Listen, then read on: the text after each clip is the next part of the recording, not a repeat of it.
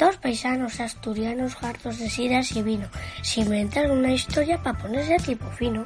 Chavales, bienvenidos al capítulo 26 de la temporada 8 del podcast de Biquineros que teníamos abandonado. ¡Hemos vuelto! Sí. ¡Hemos vuelto! Tenía que haber salido este podcast el lunes pasado, pero bueno, como podéis comprender, pues bueno, eh, se nos hizo bastante duro todo lo de la Andalucía y, y necesitamos un descansín de una semanina, ¿eh? Pero venimos con más ganas que nunca. Joder. ¿Qué tal, Jorge? Bien, bien. Estoy un poco cansado, ¿eh? Ayer tuve triple cumpleaños. Eh, fue una semana dura la, vuelta de Andalucía. Hay que decir que Andalucía llevamos el micro. O sea, había intención, había, había grandes planes. Eh, sí, teníamos una lista ahí de, de, pros a los que entrevistar, internacionales, la de Dios no dio tiempo a nada. Pero bueno, salió más o menos todo bien y el podcast pues es una pena. Es una pena porque sí que teníamos la idea de grabar uno para los mecenas allí desde el meollo, ¿eh? desde el centro del universo bicicletero de montaña. Pero lo que dices tú, tío, es que se nos hizo bastante cuesta arriba. O sea, es que acabamos a las, a las 8 de la tarde todos los días. Entre la etapa, recuperar un poquitín y vídeo y tal, y que luego, si es que nos hemos pegado juntos en la bici 5, 6, 7 horas hablando todo el rato. Sí. Luego ponerse a grabar un podcast. Es que eso, teníamos miedo que grabásemos un podcast y no quedase pues igual todo lo fresco que tenía que, que, que, dar, ¿no? Entonces, bueno, para hacer las cosas regular, pues mejor no hacerlas. No sé, pero bueno, la verdad que hubo de todo, no salió todo como teníamos pensado, pero yo no cambiaría nada. Eh, Estamos muy contentos, la verdad. Bueno, bueno, bueno. Luego comentaremos con un ilustre invitado que la gente lleva demandando bastante tiempo.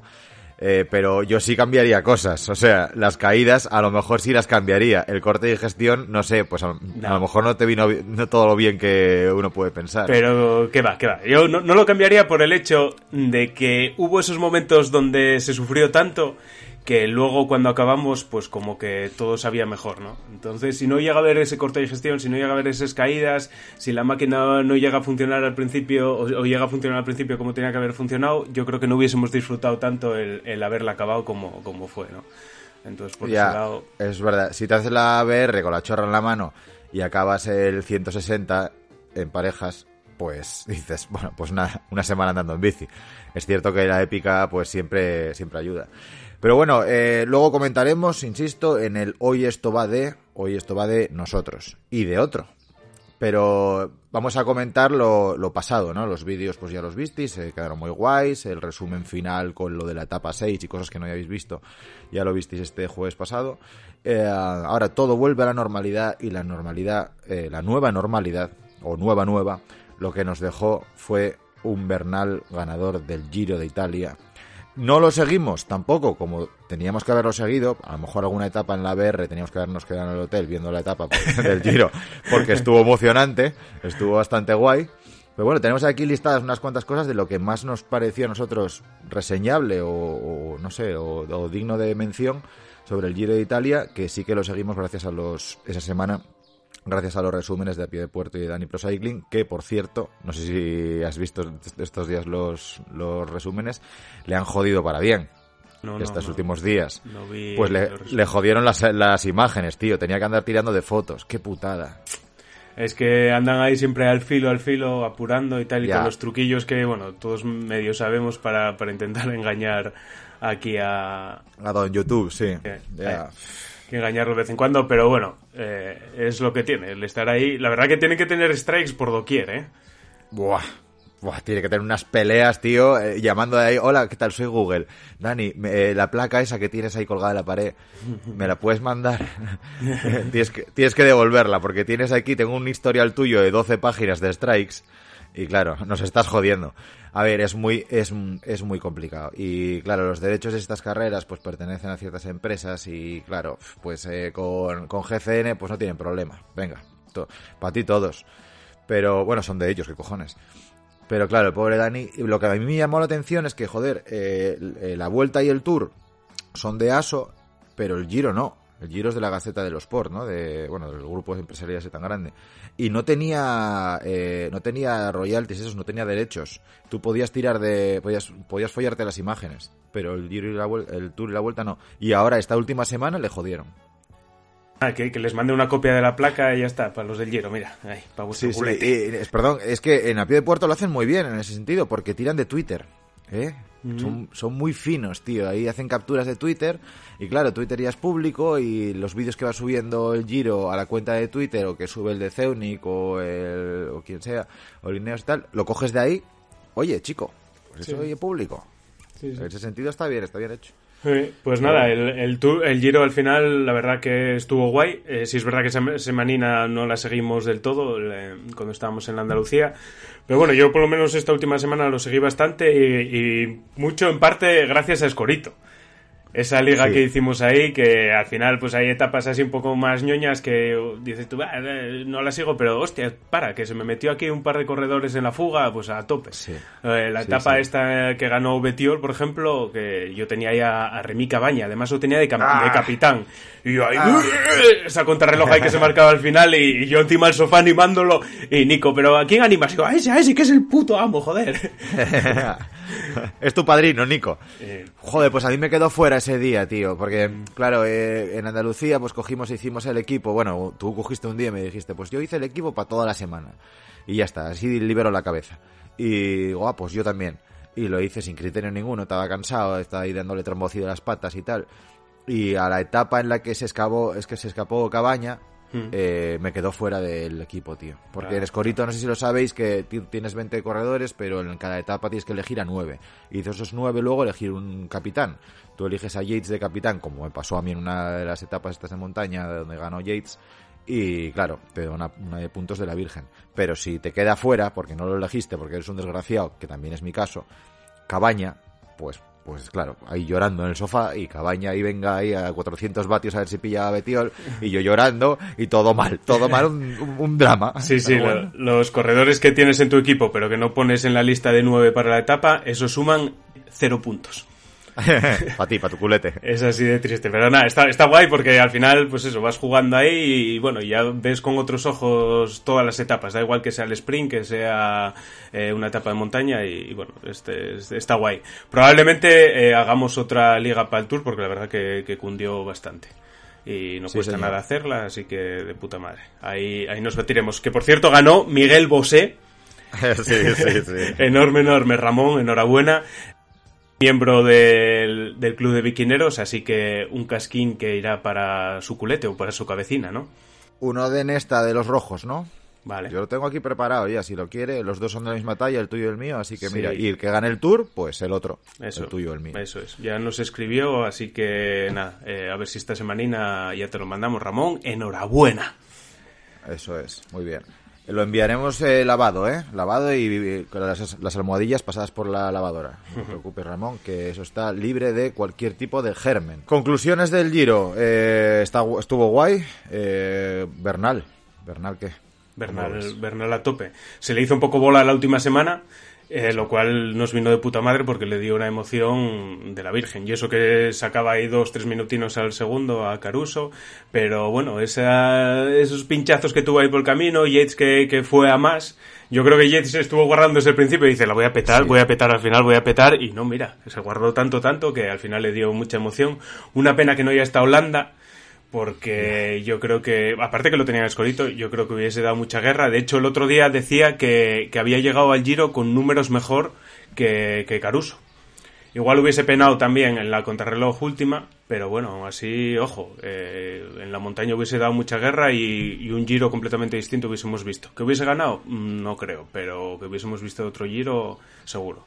Joder, hubiese movido la carrera a la de Dios. Sí. Porque Landa, lo que es el landismo, ese gran movimiento en las redes sociales a favor de Landa, no reivindica a Landa como un vueltómano que te pueda ganar una grande, ¿no? Sino como le reivindica como un tío luchador y que cuando la cosa está un poquitín parada, coge Landa y te mete eh, dos cambios de ritmo y te revienta la carrera. En ese puerto de 8 kilómetros o 10 kilómetros, puertos largos, duros y tal, pues coge el tío y cuando se pone un poco duro, coge y mete plato grande y dice, aquí os quedáis. Luego a lo mejor explota. Bueno, no pasa nada. Lo que aquí se trata es de dar espectáculo. Y el gran Landa eh, lo sabe hacer y eh, con su caída dejó a la altura de la mierda de nuevo a la UCI. A la UCI. Claro, es que como no hay respiradores, no hay respiradores, pues la UCI dice, es que estoy de mano, de mano, bueno, la, la ana- analo- analogía lamentable con la pandemia, perdónenme sanitarios, eh, pero, a ver, eh, lo decía Cronos Calada, creo que era en Twitter, decía, oye, ¿tanto costaría a lo mejor poner un globo de helio encima de una señal de esas de medianas? Para que se vea desde tomar por culo, porque claro, pones un tío con una bandera, entonces los que te llegan los 30 primeros a esa mediana o a esa glorieta o ese elemento de balizaje que es muy peligroso para un pelotón, pues los primeros lo ven, pero los que van en el pelotón más atrás de repente se encuentran a 60 por hora una señal en tu puta cara y te la comes y te pegas una hostia de copón. Eh, lo que te comentaba el otro día, yo ponía un, muñeco de esos hinchables que mueven los brazos así, que salían ahí en, en Los Simpsons. Ah, sí, sí, sí. Joder, mola, esos cacharros pues que, que- que te miden eh, 4 o 5 metros, eso se ve desde Casa Cristo. Ves ahí al, al fulano ahí moviendo los brazos y eh, está de puta madre. Y luego aparte ya por la integridad de, de ese señor, que joder, se veía en, el vídeo ahí que se filtró de un chaval que estaba grabando al lado del paisano ese, ese señor con el banderín, moviendo así el banderín y viendo un pelotón que te viene a 60 por hora contra ti. Ojo, eh, lo- lo- los cojones de corbata. Y pedazo Sí, de hostia sí. que le metieron, por cierto. ¿Al tío le dieron? Sí, sí, yo creo que sí, le dieron. Eh, Yo creo Uf. que cayó para atrás. Nah. No debe doler, tío. Bueno, menos mal que no eran, menos mal que no eran cabras, porque se te clavan en el esternón los acoples esos. ¡Buh! Nada, todo mal, todo mal. UCI, eh, como siempre, todo regulador, todo legislador, eh, aquí el pueblo siempre está contra ti, así que todo mal. Ah, otros temas que mal, bueno, no sé si mal o bien, tema Renko, Renko Benepul.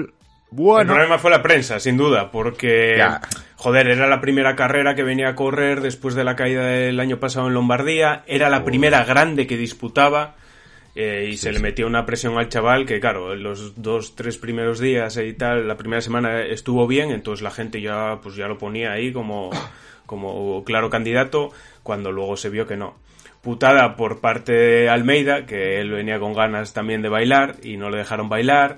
Bueno, hubo ahí la polémica esos días y luego, bueno, pues el Renko se vino a menos, que se volvió a caer. Grindó, grindó el guardabarros, Sí. ¿eh? Lo viste ahí.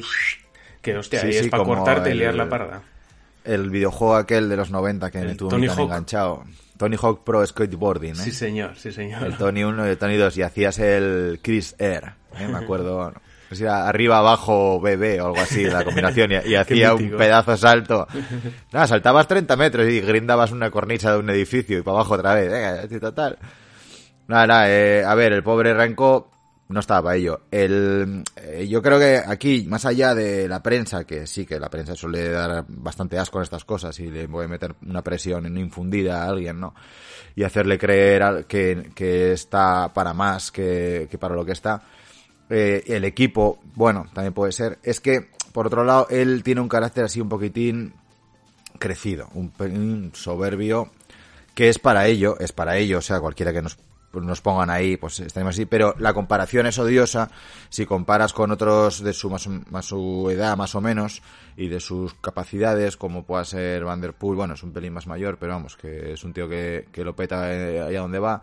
Eh, a nivel de crono, pues Filippo gana, eh, a nivel de, no sé, como de versatilidad y, y también de juventud, eh, Pitcock, y estos son todos un perfil bajo.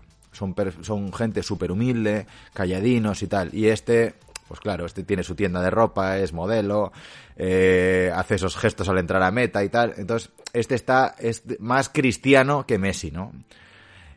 Y por ese lado, pues bueno, eh, la gente en las redes sociales le puede dar más palos, pero es un chaval que anda a la polla, Nah, es súper joven, hombre. es un superclase y tiene, tiene personalidad, cosa que a lo mejor a Pitcock o a Van Der Poel eh, o a incluso a Van Aert eh, les puede faltar. Bueno, va, Y yo, va- va- no. va- a Van Der Poel no, joder. Van Der Poel no es soberbio, es, es la puta hostia y, y luego sí que tiene gestos, pues como vimos ahí, creo que era en, en Nove Mesto, que estaba sentado en la barra horizontal de la bici, ahí esperando, mirando el móvil casi, ¿eh? y la peña ahí en el rodillo, y el a ver si empieza esto. es un gesto que, bueno, lo define bastante, pero bueno, no queda de soberbio. Pero bueno, Renko, pues sí, se esperaba más y no pudo, pero por todas estas circunstancias que hemos, que hemos comentado. Nah, yo creo que un un año que se prepare bien, pues eh, tiene bastantes grandes vueltas en las patas. Este año eh, mucha presión y, que, no necesitaba. También ahí el equipo igual tenía que haber pues bajado un poco el listón, ¿no? Y haber frenado un poco la historia y decir, joder, tenemos también a Almeida que es muy joven, que el año pasado estuvo casi a punto de meterse en el podium, llevó la maglia rosa hasta dos o tres días antes de acabar, pues igual haberle puesto los galones a él, que en teoría era como, como iba la historia. Lo que pasa que como perdió cinco minutos uno de los primeros días de montaña, pues, pues lo pusieron de lado. Y no le sentó muy bien al chaval. Pero joder, ojo cómo subió esta última semana. Joder, ya te digo.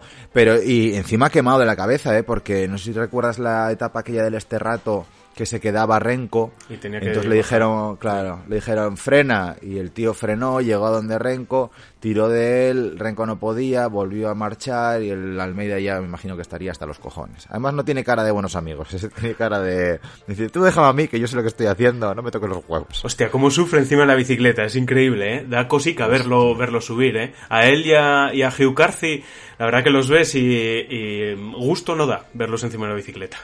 ¿Y a Pedroso? Hostia, Pedroso sí que pone unas caras, tío. Eh. Ay, perdón, Pedrero. Pone unas caras de desencajado. Ahí estuvo una fuga, eh, pues no sé qué, a mitad de giro, ¿no? Así, eh, ya era una, más o menos montañosa. No recuerdo la etapa que fue y ponía unas caras de, me voy a morir aquí. Y bueno, luego explotó. Hmm. Fue de lo poco del Movistar que vimos, porque el bueno de Mar Soler. Mar Soler. Mar Soler. Mar Soler tuvo mala, mala suerte, tuvo una caída, no estaba no estaba donde él quería estar, donde todos pensamos que podía estar.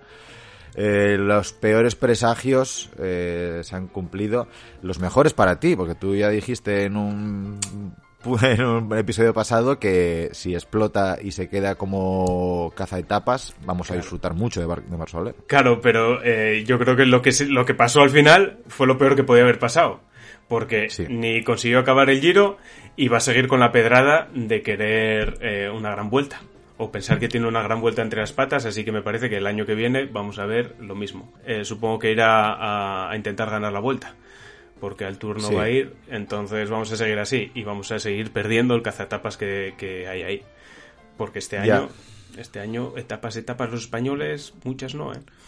No, está siendo un año, un año jodido, ¿eh? Pero bueno, queda bastante temporada, ¿eh? Ahora empieza el, el Criterion de Dauphiné, ¿eh? eh ocho etapas, mm. y el Movistar va con todo. O sea, el Movistar va con, con el equipo del Tour. ¿Y, quién hace de gregario ahí? Herbiti y Rojas, y ya está. Herbiti y Rojas. Porque los demás, ya verás, Valverde hace gregario de sí mismo va a ir a su bola. Sí. Enric Más, a ver qué va a pasar. Y Miguel Ángel López, pues bueno, ganó el otro día ahí en Andalucía. Ah, bueno, y está Verona también. Bueno, no sé, no sé. Yo creo que aquí ya meten las cartas ahí según les cuadre, según se levanten por la mañana y dicen, eh, vamos a llevar a estos. Yo sí, sé, tío. En Movistar ya no te esperas nada. Así que está bien poner el listón bajo, porque cualquier cosa que hagan un puitín decente, pues, pues todos la aplaudiremos. Sí, sí, sí. A ver, en Dauphiné veremos, ¿eh? Porque tenemos aquí una lista de gallos. Mira, tengo aquí apuntado. Geraint Thomas, Tao Geoghardt, eh, Richie Port, eh, Quintana, Superman López, Enric Mas, Valverde, David Godú, eh, Guillaume Martean, eh, Froome, eh, Kelderman, Johnny Zaguirre, bueno, como no lo vamos a poner como tal, pero bueno, también va bien. Magnulti, Sepp Kuss, que es este criterio en las últimas etapas tiene bastante montaña, y Cruiswick. Uh, hay nivel, ¿eh? Nos hemos, nos hemos dejado ahí en el, en el dique seco a don Julián, a Robles y a Tadeo, pero hay nivel, hay nivel. Veremos a ver qué, qué tal se da este criterio. Pues no sé, a ver, pinta bastante palineos. Así a bote pronto. A ver, sí, a ver. Hay ganas de ver qué tal van para ya pensar en el, en el equipo del escorito de, del Tour. Es, es, así. Esto es así. Ah, tío, tengo, tengo ganas. ¿Habrá huevos de meter a Quintana? ¿Eh? Uf, uf. Es el año de Quintana, a ver que sí. No lo sé. ¿Qué, ¿Qué, años tiene Quintana? ¿32 pues, tendrá? Eh, es de la quinta de Landa, si no me equivoco. Landa igual tiene un año más. Andarán por ahí, 32, 33, yo creo. No me hagas mucho caso. ¿eh? No sé, no sé. Eh, um, bueno, más movidas del Giro, a mí me, me flipó, nunca mejor dicho, Filippo Gana. Filippo Gana ganó la crono final. Eh, mola mucho del Giro que acaba la última etapa, la, etapa 21, no es un paseo. Eh, es una crono que puede decidir, una crono corta, eso sí, pero puede decidir el Giro si, si se llega con poca ventaja. Lo que pasa que, claro, Bernal le llevaba dos minutos y algo, ¿no? Al segundo, pero bueno. Eh, y el gran Filippo Gana pinchó a kilómetro y medio de la meta, le cambiaron la bici y aún así ganó la crono. Eh, cuando está ese corriendo, los demás se pueden relajar y decir, mira, tampoco pasa nada, me doy un paseo. Este Cabaña se pegó un morrazo ahí contra, contra una valla, que si no se llega a pegar ese morrazo hubiese ganado él. Ya. Es, es cierto, y una voltereta, ¿eh? Hostia. Una voltereta. Y se, levantó, como tú, como tú. ¿Pero por qué? ¿Qué es esto? ¿Qué me pone esta valla aquí? Una curva, una curva. Aquí tengo que ir a muerte. Claro, joder, esto era recto. En mis planes, en mi cabeza, esto era una recta. Sí, sí, se pegó un buen morrazo y se levantó tan pichi, se sube la bici y venga, pa'lante. Qué gente más dura, coño. Sí que sí, los ciclistas, eh, gente de otra pasta. Y nada, y bueno, eso, Yates y Almeida muy bien al final de, del Giro. La verdad que fueron los que consiguieron darle la emoción. Y, muy bien todo. La verdad que fue un giro que yo creo que cumplió expectativas. Las etapas de este rato fueron la polla.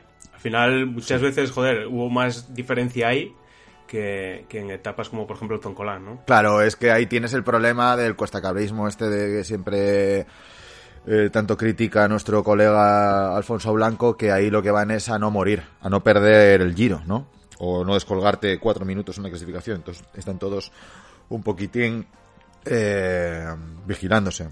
Ahí en, el Zoncolán cabe mención también a ese vídeo tan polémico del amigo Alberto Contador que estaba mirando para la cámara cuando su pupilo estaba ya para ganar y diciendo, a ver, me pongo, me pongo a grabar ahora. Eh, ahora, vamos, sí, sí, sí, sí. Me entró la inspiración y la emoción en el segundo 30 de empezar a grabar el vídeo. Eh, amigo contador, eh, hay que meter tijera. o sea, sí.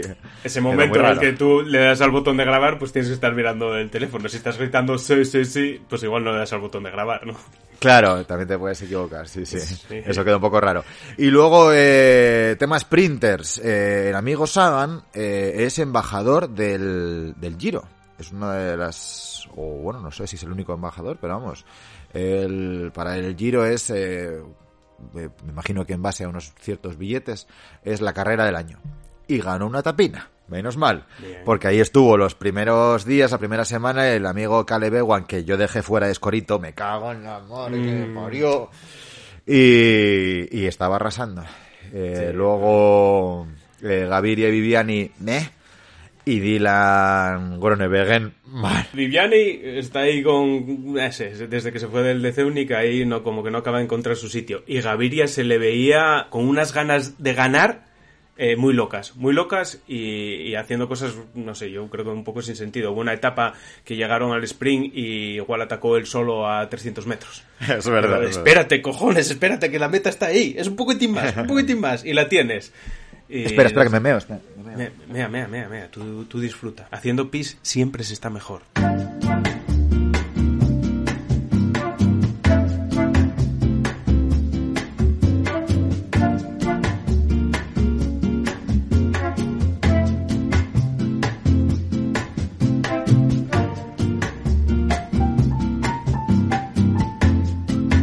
Que por cierto, estabas hablando de nuestro querido amigo Alfonso Blanco. Oye, Alfonsín, ya te lo dije ayer, pero te lo repito ahora, quedé por delante de ti.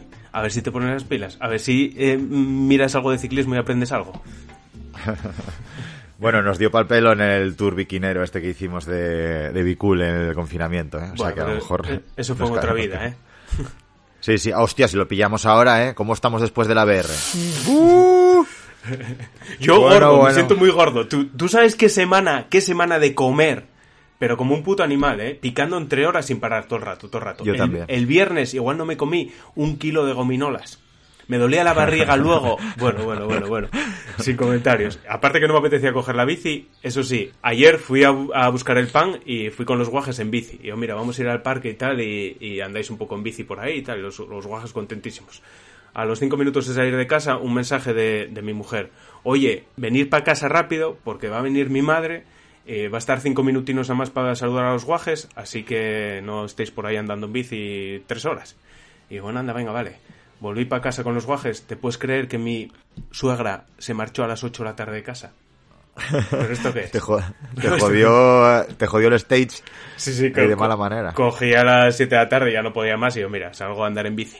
Y salí a andar en bici, pues con toda la hinchada de la semana de comer, beber, me sentía gordo, gordo, encima de la bici, torpe. Ahora, unas patas loquísimas. Las patas solas. Una cadencia. Es exagerado. Una fuerza, tío, se nota. Claro, es que nos metimos 28 horas de bici eh, que quitando algún puerto grande, eh, bueno, el, el grueso de las últimas etapas fueron repechos. Sí. Y es que 28 horas a base de repechos en mountain bike, luego pillas la de carretera y cómo vas. Nada, nada, nada, loquísimo, loquísimo. Como un, como un deficiente. Y luego yo no sé si te pasó a ti, pero yo llevo con un sueño toda la semana, pero, pero muy loco, muy loco, ¿eh? Porque dormir, estoy durmiendo perfecto. A las 10 de la noche nos ponemos a ver alguna serie, me quedo dormido, duermo toda la noche del tirón, y luego, por ejemplo, el, el sábado, pues igual dormí 10 horas. Me levanté por la mañana, desayuné, amigo, siesta después de desayuno. Oh, Co- esa es la comí, buena. Comí y, y sí está viendo el giro. Y yo, ¿pero qué es esto? Y a las 10 de la noche otra vez dormido. Pero no sé, tío, tengo aquí horas acumuladas de sueño, eh, estoy recuperando ahora, ¿eh? La de 1993. A ver, hubo una etapa en la BR, eh, no recuerdo, debió ser la de la quinta para la sexta, ¿no? La noche de la, de la para afrontar la última etapa, que me desperté a la una de la mañana, miro y veo luz en tu móvil. Digo, ¿qué, qué haces? Y dice, estoy, estoy viendo el Conquist. Ah, o sea, ¿qué cojones haces viendo el Conquist que mañana te juegas ser finisher de una carrera horse category? Esto es muy importante. Estoy Joder. viendo el Conquist que me tiene enganchado. Me manda un mensaje mi mujer ahí con la mayor infidelidad de la historia. ¿Me había puesto los cuernos? No, peor. Estaba viendo el capítulo de la semana del Conquist. Y yo, ¿pero qué cojones es esto? No puede ser. Así que me puse Claro, ahí claro. a verlo y sí, sí, sí, se me hizo un poco bola. pues Claro, ya ahí- recuperé las horas de sueño, yo creo. Ahí, claro, es que ahí debes las, las horas de sueño de esos días. Nada, fue mucho cansancio, hombre, también hay Sí, que tenerlo sí. en cuenta. Sí, sí, pero muy curioso. Eh, sí, yo estos días también sueño y hambre, ansiedad incluso, ¿eh? Y mira que estaba en 83 después de echar el conejo joven que dije el otro día en el vídeo. Eh, y estoy en 85 ya. Y, y va a ir subiendo, me parece. Y eso que metí 11 horas de bici esta semana, ¿eh? De carretera. Oh, está bien. El, joder, el sábado, tío, pff, yo no sé qué, qué mosquito tigre ecuatoriano nos picó el sábado a Tony, a Ardi y a mí. Quedamos ahí a las 10 de la mañana, venga, vamos a hacer un poquitín de fondo y tal, una ruta rodadora. Eh, Avilés, eh, Villaviciosa, pasando por Gijón. Encima pasando por Gijón, por, bueno, cruzando Gijón, eh, por Roces y tal, la gente que sois de Asturias sabéis cómo es, que ahí es una especie de vía verde en la que no vas a 35 por hora, vas a 23. Pues luego subir la campa, eh, Pola de Siero y para acá otra vez. 115 kilómetros, 1500 metros, no llego a 1500 metros, 29,5 de media. A ¿Qué es esto? por culo. ¿Qué es esto? O sea, en la puta vida. Yo no me digas, tío, las patas que teníamos. Increíble. Les metí un hachazo en la campa. Zorro, zorro, ahí aguantando todo el rato Tony ahí a 20 metros, eh, Ardi a 100 metros, y venga, y 350 vatios, y venga, Jorge, dale, dale, dale, dale, dale. Y cuando llego arriba metí ahí todo lo que tenía, y metí un sprint de la hostia, gritando, y llegué arriba, ¡ah! Eh, luego miré en Strava, y me ganaron uno por 10 segundos y el otro por un segundo. qué, qué putada, qué putada. Pero bueno, nada, moló mucho, mucho, ¿eh? Y, y lo, lo más llamativo fue, fue eso, la, la fuerza en las piernas, tío. El resto te puedes sentir cansado, puedes tener las, las pulsaciones altas, pero las piernas se notaban muy fuertes, que es lógico porque, claro, la BR pues fue la BR. Volveremos a la mierda, pero ahora pues hay que disfrutar el movimiento, claro. Así es, así es. ¿Y qué más? Y nada, nada más, ¿no? Más movidas, pues indicar que habrá un episodio especial para mecenas la semana que viene con dos temas muy de actualidad relacionados con Movistar. Uno es el docu de Movistar que está en Netflix estos días, seis episodios de media hora. Veremos qué tal está. eh, y otro, eh, la serie, la serie que está en el candelero, eh, la de los Reyes de la Noche. Sí, ayer creo que De la Morena no estaba muy contento con, con el tema, con la serie. No sé, eh, yo ya la tengo aquí para ver. Pues esta semana nos atragaremos el Reyes de la Noche y el, Movistar de- el documental del Movistar y lo comentaremos el lunes que viene. Pa' mecenas, Eso es, Solo para eso vuestro culete. Yo ya empecé a ver los dos y os digo que... Pero bueno, hasta ahí puedo leer. Ah, nada más, yo creo que podemos pasar a la sección siguiente que es pues la que tenga que venir.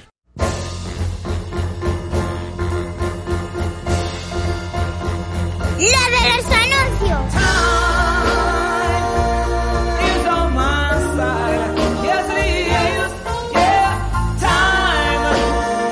de los anuncios. Pues hoy en lo de los anuncios traemos a un patrocinador para darle un poco de miminos que es Tubalum. ¿eh? Ya sabéis, de sobra. Está ¿eh? guay, Banderas ahí en, en el estadio del Molinón, ¿eh? Tú, USB, Ah. USB. Pues nada, una web de bicis de segunda mano, ya sabéis de sobra cómo, cómo va la movida. Ahora que no hay bicis de primera mano, pues lo suyo es tirarse a las de segunda mano, que ya empieza a haber cholletes, porque la gente que pensaba que iba a hacer muchísimo deporte después del confinamiento, pues igual no está haciendo tanto deporte y necesita el perres. Sobre todo ahora que van a subir la luz y hay que aforrar, hay que aforrar por todos Uy. lados. Traes el tema hoy, ¿no? ¿Lo vas a Sí, bueno, luego? nada, lo comentaré así un poco por encima porque la verdad que eh, va a haber que esperar a echar números bien. Pero bueno, luego, lo- luego lo comento si eso. En Tubalum eh, tenéis estos días eh, financiación gratuita a 36 meses. Y esto es para una selección de bicis que las llaman Premium Plus, me parece algo así. Y es- son bicis que están especialmente bien, tienen garantía y bueno, son muchas facilidades. Y también tienen bicis nuevas, porque hay muchas tiendas que están anunciadas en Tubalum y las, las bicis que tienen un poquitín por ahí en stock, que a lo mejor les quieren dar salida rápido porque tienen un nuevo pedido de bicis para que les llegue pronto o lo que sea, pues oye, al final tienes ahí bicis nuevas, tienes bicis de segunda mano. Sí es cierto que la bici de mil pavos que busca todo el mundo, quiere una doble de carbono de mil pavos montada en XT, venga, que te den por culo, eso no existe. Pues esas eh, no, no abundan, pero de- por encima de 1500 ya puedes encontrar bicis muy majas, ya sean nuevas o de segunda mano, y el tema de la financiación, quieras que no, siempre ayuda, siempre y cuando no te metan un rabazo, pues por ejemplo como hace Cofidis, ¿no? Que Cofidis son muy listos, que tienen un equipo ciclista y ellos, si te quieres comprar la bici, te la financian. Eso sí, vas a estar pagando intereses hasta que te mueras. Jugada Porque Cofidis redonda. tela, ¿eh? Hombre, joder. Tenéis ahí el código Biquineros40, todo en mayúsculas, para ahorraros 40 eurinos, que bueno, pues eso es lo que decimos otras veces. Eh, 39 de gastos de envío y el euro a una caña. Una caña no, un zurito. Sí, poca cosa, pero oye, eso que te llevas pa' tu culete. Yeah. Sigamos.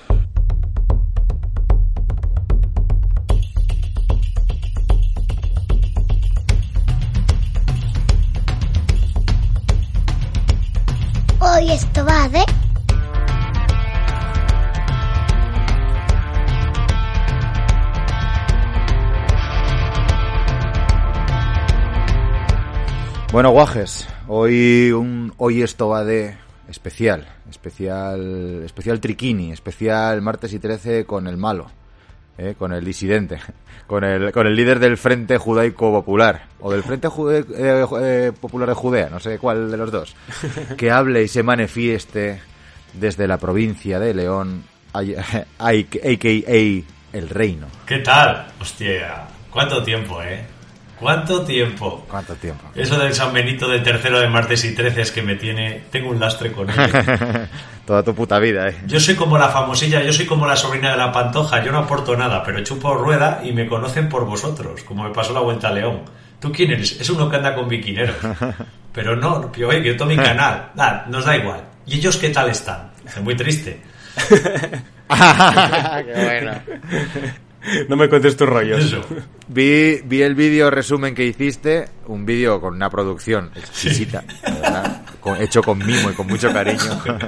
y la gente te repunaba la cara, eh, repunante, ¿qué tal? La peña te conocía. ¿Cuántos, cuántos seguidores tienes? 1800, no tengo más, está más muerto, pero bueno, a ver, yo qué sé.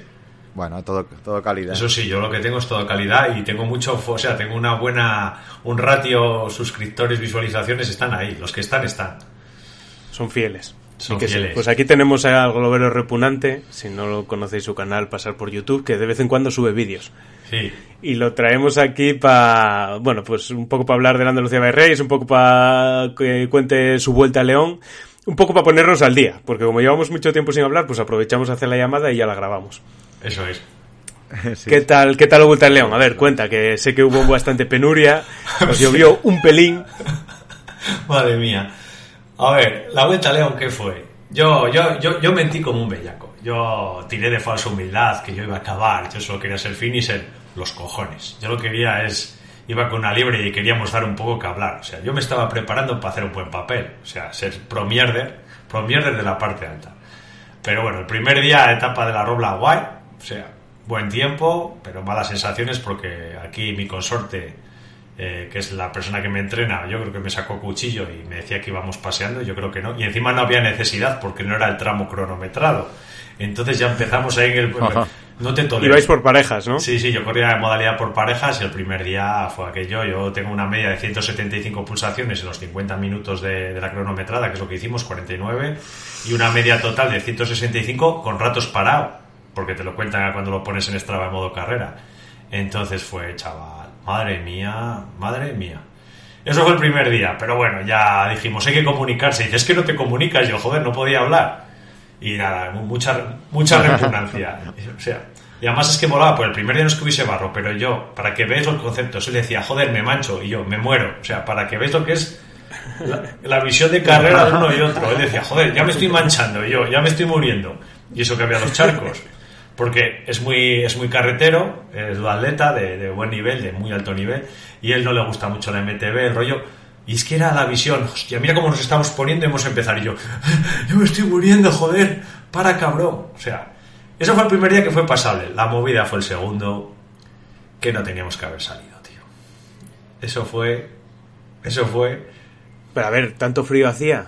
Que va, si es que el problema es que no hacía tanto frío. Yo salí con unos manguitos, eh, una la camiseta, vamos, el mayor de repugnante, que es muy de verano, y después una termiquilla debajo, corta, y andabas bien, y después el chubasquero, el plástico. Pero empezamos ya lloviendo, bueno, el barro acojonante. Lo del barro fue, fue tal el barro que hubo un tráfico de, de, de de pastillas de freno para el día siguiente, porque la gente destrozó las pastillas y no había, no, no había stock de pastillas. Pues imagínate 600 pavos, pues 400 cambiando pastillas. A ver quién aguanta eso. Un sábado en León. Tienes que ir al señor del corte inglés, ponga pastillas ahí. Que no saben ni por dónde le vienen al del corte Vaya. inglés. Pues con eso os digo todo. Yendo a la droguería. ¿Tenéis pastillas? Sí, sí, sí. Al Y después, lo que decía Edu de tanto frío, a ver, hacía 12, 10 grados con abajo, en la Madalena, pero claro, llegamos a 1500, que es Tandarraso, que es de los pueblos más altos de León, y encima eso se juntó con viento, el agua calándote. Bueno, aquello, mira, uno de los habituallamientos parecía un campo de refugiados, tío. Yo vi a unos, yo vi a unos chicos vascos que se habían hecho un poncho con los, con los manteles de papel, tío. Es que era, era lamentable la, la, Uh. la- hostia, es que fue muy lamentable. La gente una tiritona. Bueno, yo, siguiendo vuestra línea, no quise meter miseria en el vídeo porque había mucha miseria. Había, yo solo, yo solo un trozo que decía, Dani, ¿qué tal? Y dice, qué bien. Esto es mi infierno, más que me salió la voz cortada. Y, después hay otro, tenía un mantra y todo el rato, vamos, pingüi, vamos, pingüi. Una puta mierda. A mí la épica, mira, eh, yo a mi edad, yo ya. Una cosa es que te hagas un poco barrín, una etapa de dos horas, tres, pero fueron seis horas. Buah, chaval. Y es que fuimos a abandonar, pero es que no abandonamos porque no nos daba una buena solución. Nos dijeron, por carretera 26 kilómetros la Madalena y 20 de prueba, pues acabamos la prueba. Mira, ya de estar aquí. Pero vamos, penando, penando mucho. Y a mí eso no. Yo, yo lo digo, porque otra gente de. No sé, yo creo que también es como te tomes las carreras, porque llevaba gente. Además fue un día muy repugnante porque perdimos la llave del coche y estuvimos en la Madalena dos horas y media tiritando y esperando, sin podernos cambiar. Y la gente nos decía, "Me- Es meteros en el coche, pero mi compañero es tan sumamente por el libro que decía, no es que manchamos los coches. Claro, te metías en el pabellón unas corrientes con el COVID, pues nos refugiaron en el donde estaba el podio, en el camión ahí detrás, y bueno, ahí un poco pues... Pero claro, estaba todo ventilado por el tema este, va. No comimos, no recuperamos, yo tuve que arreglar la bici a casa de un colega, llegar a las 11 de la noche, mira, una repugnancia, porque además yo soy repugnante, porque venía conmigo, ya sabéis, lo del barro le repugna más, bueno, lo pasó muy mal, ¿eh? Hablamos a la semana en frío y dijo que, que lo pasó muy mal. Él se le rompió el, el chubasquero por el barro, entonces ya le mojé entero, la cremallera, bueno, ya estábamos mojados y parece que subía, mira, un día, es que, es que si ves los habituallamientos, aquello daba pena, tío. El primero bien, pero el segundo y el tercero aquello ya caíamos como moscas, 200 y pico abandonos, mirar. Hostia, no sé. Joder, ya, ya me sabe mal por, por Carlos Israel, que son dos No, no, no, no, no te equivoques. calidad, Es- son unos cracks, pero tener tan mala suerte, tener ese día tan malo y que te desluzca tanto. ¿Qué va, qué va, qué va, qué va? Si es que la movida fue que encima les dio épica la carrera. Yo lo hablé después con Carlos y dice, no, no, es que ahora la gente ha dicho, hostia, empezaron a compararla con los... Con, ¿Cuál es esta de MTV, el Sopla? ¿Cuál es esta? Sí, los 10.000 Sopla o estos. Sí, pues, Como sí. aquel año que hubo, es que la gente lo comparaba con eso. Lo comparaba con eso. O sea, que les ha dado épica. Que yo os digo, también es como te tomes la carrera. Lo que os digo, como estuvimos, llegamos a las 4 y 10, hicimos 6 horas y 10 tiempo de carrera. Pero llegábamos y dos horas y media llevaba gente llena de barro y echándose unas risas del copón. Se habían ido con la mochila, el camping gas. Claro, y la gente se toma la carrera en modo finisher. para que veáis lo que es la psicología de carreras. Igual yo hubiese ido allí a, no sé, a, no sé, igual más abrigado allí, jajaja y tal, pues igual hubiese sido otro disfrute. Entonces hay que plantearse las carreras, tío. Que, que- Pero bueno, eso, eso es la típica risa floja de cuando dices tú, es que ya con esta situación tan absurda y de tanto sufrimiento ya me tengo que reír por no llorar. Porque No, además no. vengo aquí a, a pasarlo bien. O sea, esto es opción personal y... Claro, es que es opción personal. ¿Qué Si nosotros eh, hablamos de abandonar, es que yo no lo pasé tan mal, pero Dani después, mi compañero lo habló en, en frío y es que estuvo muy malo, lo dijo él. Dice, yo por ti, porque llevabas una ilusión, porque esto lo llevabas preparando, pero que... O sea, lo pasó mal, a mí me lo dijo ya en frío y dije, estaba muy mal. Es que si lo veis, a- si lo veis temblar, es un tío de 64 kilos, unos 70 y pico, es que, es que bueno, flipa. Es que, es que además fue miseria. Y encima yo me caí en el puente, que sale en el vídeo, eh, cuidado, eh, que esto resbala. Y me pego un talegazo, además caí como si no tuviese brazos. O sea, caí con la cara sin poner los brazos. Parecía una anguililla ahí mo- moviéndome. Y me, me- me salta uno también de atrás. Creo que le están dando algo y era porque me quería levantar con las manos hacia atrás. O sea, como, como- porque yo creo del frío no, no respondes ni, ni, ni estás coordinado. Es que es así de triste. Y dice, para, para, que le está dando yo. No es que no me puedo levantar, porque me quería levantar sin apoyar los brazos. Era, mira, era como una, como una anguila en el Cabrones, cabrones, la pastilla, la pastilla, cabrones, no La os riáis. pastilla, y se me, se, me, se me rompió el portabotellos y, y lo tuve que dejar allí de la organización tomar un por- trozo de portabotellos. O sea, mal, todo mal. Buah, chavales. Y con ese frío y esa mojadura, eh, ¿dónde meabais? ¿O cómo meabais? No, no, las acabamos y yo os voy a contar, esto son intimidades. Tuve una escocedura en lo que viene siendo el rabicordio, porque encima yo soy judío. Bueno, llevaba el capuchón fatal, tío. Una en la ingle y otra ahí, muy mal. Claro, si veis la- cómo estaba, imaginaros cómo estaba la cremallera del, del chubasqueo del otro, imagínatelo de los culots. Bueno, íbamos con uno, yo iba con un culo de, de no sé, de, de Santini tope gama, de- o sea, muy mal, tío, o sea, y es que encima no, no poder descansar, La opción de eh, correr con la chorra fuera no, no la viste aceptable. no, tío, no, es, es que, es que no sabía, es que, es que llega un momento en el que no piensas. Yo tenía el mantra de vamos pingüe auto y el otro miraba para atrás como diciendo, hostia, es que este, pero yo me encontré más, yo, es lo que decía a veces Ugasti, es, él es un pura sangre y yo soy pues un jabalí, que tengo mucha cabeza para sufrir, pero él, claro, el tercero de la general se retiró ese día y después hablé con él un día en otra carrera que estuvimos la semana y me dice, es que no me, no me compensaba, yo tuve jodes material, me puedo lesionar y encima ya tenía unos indicios de hipotermia, ¿para qué? Si yo tengo el campeonato de España de... Y encima ya no era un entrenamiento, ni es, comp- eso es sobrevivir. Sin embargo, el chico este de Cantabria, Adrián, el tío estaba allí, vamos, en su salsa. No sé, no sé. Pobres esos del sur que subieron y se encontraron eso, porque nosotros al final Claro. eh, ya sabes eh, dónde estás y ya sabes lo que hay. Ya sabes cómo sufrirlo, otra cosa Brutal, es que te apetezca o no hacerlo, ¿no? Pero esos del sur que de repente les pilla ese jaleo, dices, tú me cago en la puta, porque ya si lo sumas el frío, la lluvia y el barro, que ya es una combinación Es- de cuidado, ¿eh? No, no, mucha gente abandonó. Oficiales fueron 197, pero yo creo que la organización, que lo hizo muy bien, porque empezó a subir gente. en- en- es que no daban de los del todoterreno, las furgonetas no daban para bajar gente. Tú puedes bajar a tres fulanos, pero no, pero bajar a 200 y pico tíos, y yo creo que algunos tiraron por la carretera, bueno, pero les contaron como la llegada, porque no les daba tiempo ni igual a decir. Pero claro, ¿qué más te da al final a partir del ciento y pico? Claro, ellos tienen en cuenta pues los 30 primeros, las categorías, pero yo creo que yo creo que abandonó más gente que tiró por donde puso, tal. Bueno, había, había asturianos que fliparon, o sea, fliparon con aquello. Fliparon. Pero yo qué sé, a ver, ahora lo cuentas, pero yo, yo soy muy sensato, no digo, aparte yo puedo ser repugnante, pero acabo con una sonrisa. Pero es que esto dije, no, acabas feliz porque acabas el sufrimiento, no porque has acabado la prueba. Pero vamos, fue Claro, dejas de sufrir. fue claro. pues como os pasó vosotros en trincheras o tal. O sea, yo tampoco tuve una hipotermia, hubo un momento que pasé mucho, mucho frío, pero no llegué... Me acuerdo que la suspensión la dejé ya bloqueada porque ya no, el dedo y tal, muy mal, muy mal. O antes de entretiempo, tampoco si vas por ultra invierno, pero es que es el agua, ¿eh? Porque si no llueve 4 o 5 grados los aguantas de sobra, pero es que es esa empapadura, el barro, bueno, las bicis destrozadas, pija, pija, el palco... Bueno, flip, flipáis, flipáis. Bueno, se veía un poco de repugnancia en esos vídeos que, que hiciste ahí después de la carrera, que eran unos directos. ¿Qué, qué cojones te costaba eh, entornar el teléfono? Y ponerlo en horizontal, joder, que es para YouTube. En YouTube en vertical no, me cago en la virgen. Ah, bueno, yo como no sé, yo qué sé, tío, porque, joder, cada día el zapato, yo- a ver, que os os repetir que yo soy la, vosotros la pantoja y yo soy su sobrina, yo voy chupando rueda, haciendo cameo, yo, sé. Yo eso no lo guardo, joder, la pantoja tiene arte y la sobrina, pues, hace lo que puede, por salir ahí supervivientes y, y, y hacer, esa hace movidas borracha y tal, pues yo, pues, será lo que me dedique. Pero bueno, os tengo que decir que fue muy gracioso, porque eso sí me gustó, fue lo más... ¡Hostia!